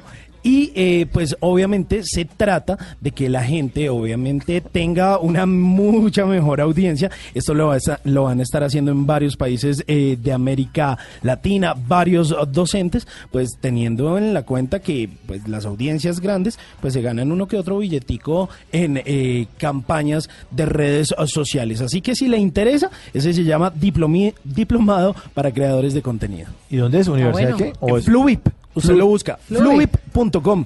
Es una plataforma de influenciadores, quizá la más grande de América Latina, y ahí usted busca, quiero crear mis audiencias, quiero crecer en redes sociales, pues ahí está. ese Y es por diplomado. demanda, uno puede ver las clases cuando quiere, cuando tiene Sí, tiempo. señor. O le Es un- toca, no, la clase es de 8 a 10, si no está... Es, es un programa online y usted puede ir buscando y hay varias sesiones, 20 Selecciona sesiones la hora. de 20 minutos y ahí relajado le va dando. Sino que pues siempre le dicen a usted, eh, community manager, eh, cómo editar, cómo escribir, pero digamos que nadie había como tal generado la opción de cómo crecer sus audiencias, de cómo generar contenidos. Chévere. Y esa es la guía, eso es como enseñarle a usted a ser influenciador en redes sociales. Ah, porque son las nuevas profesiones. Y se puede ganar un. Lamborghini.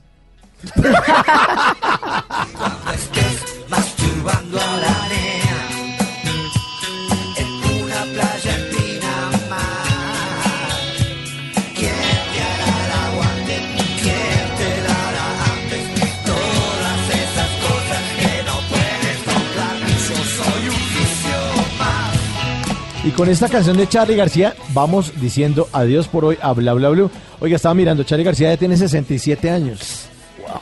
Chévere, y, y pero... se, y se ve de 80 y sí, porque es que también se ha cascado duro con, con la rumbita. Pero yo quisiera tener 67 años y seguir siendo creativo como Charlie. Sí, No, No, y- yo quisiera tener 88 y seguir siendo productiva como doña anciana. Ay, sí, ¿Se sí, claro. Pero, pero sabe, yo creo que de las cosas que más le envidio a Charlie García es, más allá de todo el tema de las drogas y todo eso, es que ha vivido la vida como se le ha dado la gana. Punto. Ha Sí. creado, ha sido feliz, eh, ha tenido miles de excesos, pero ha vivido en su ley y va a morir en su ley. Bueno, eso no se le desconoce, pero de ahí a que sea ejemplar lo que ha hecho. Ah, no, tampoco. nunca. No, no, no, La no- obra no, no. sí. Sí, claro. Y no estamos diciendo que es un ejemplo Sí. para alguien. No, Sí, sí. cero. La no, no, obra no, para sí. nada, para nada. Esa rumba no. Ah, La obra No, sí. esa rumba no Un queda- genio musical. Exacto. Y además usted también puede ser un genio sin necesidad de rumbarse. Yo conozco mucha gente muy juiciosa que son gente muy pila. Y va y madruga y va a la vaina. Pero es que Charlie le tienen que sacar de muchos sitios porque Sí. está llevado ya, drogado y la cosa. Sí. Bueno. Ya. Ya, Nos ¿qué? despedimos. No, que nos despedimos. Ah, también nos va a sacar. No, Sí, no los pues vaya a volvemos sacar. ahorita a las 10 de la noche. Sí, pero no los vaya a sacar, tranquilo. Bueno, porque, hágale. porque No, no, porque está diciendo que, paranoia. de- que han tenido que sacar a ¿Qué se está fumando? ¿Qué se está fumando que no, tiene paranoia? No, pero Ah, bueno. me, me voy a botar de aquí. No, no, espere, espere, ya. espere. Simón, no. Chao.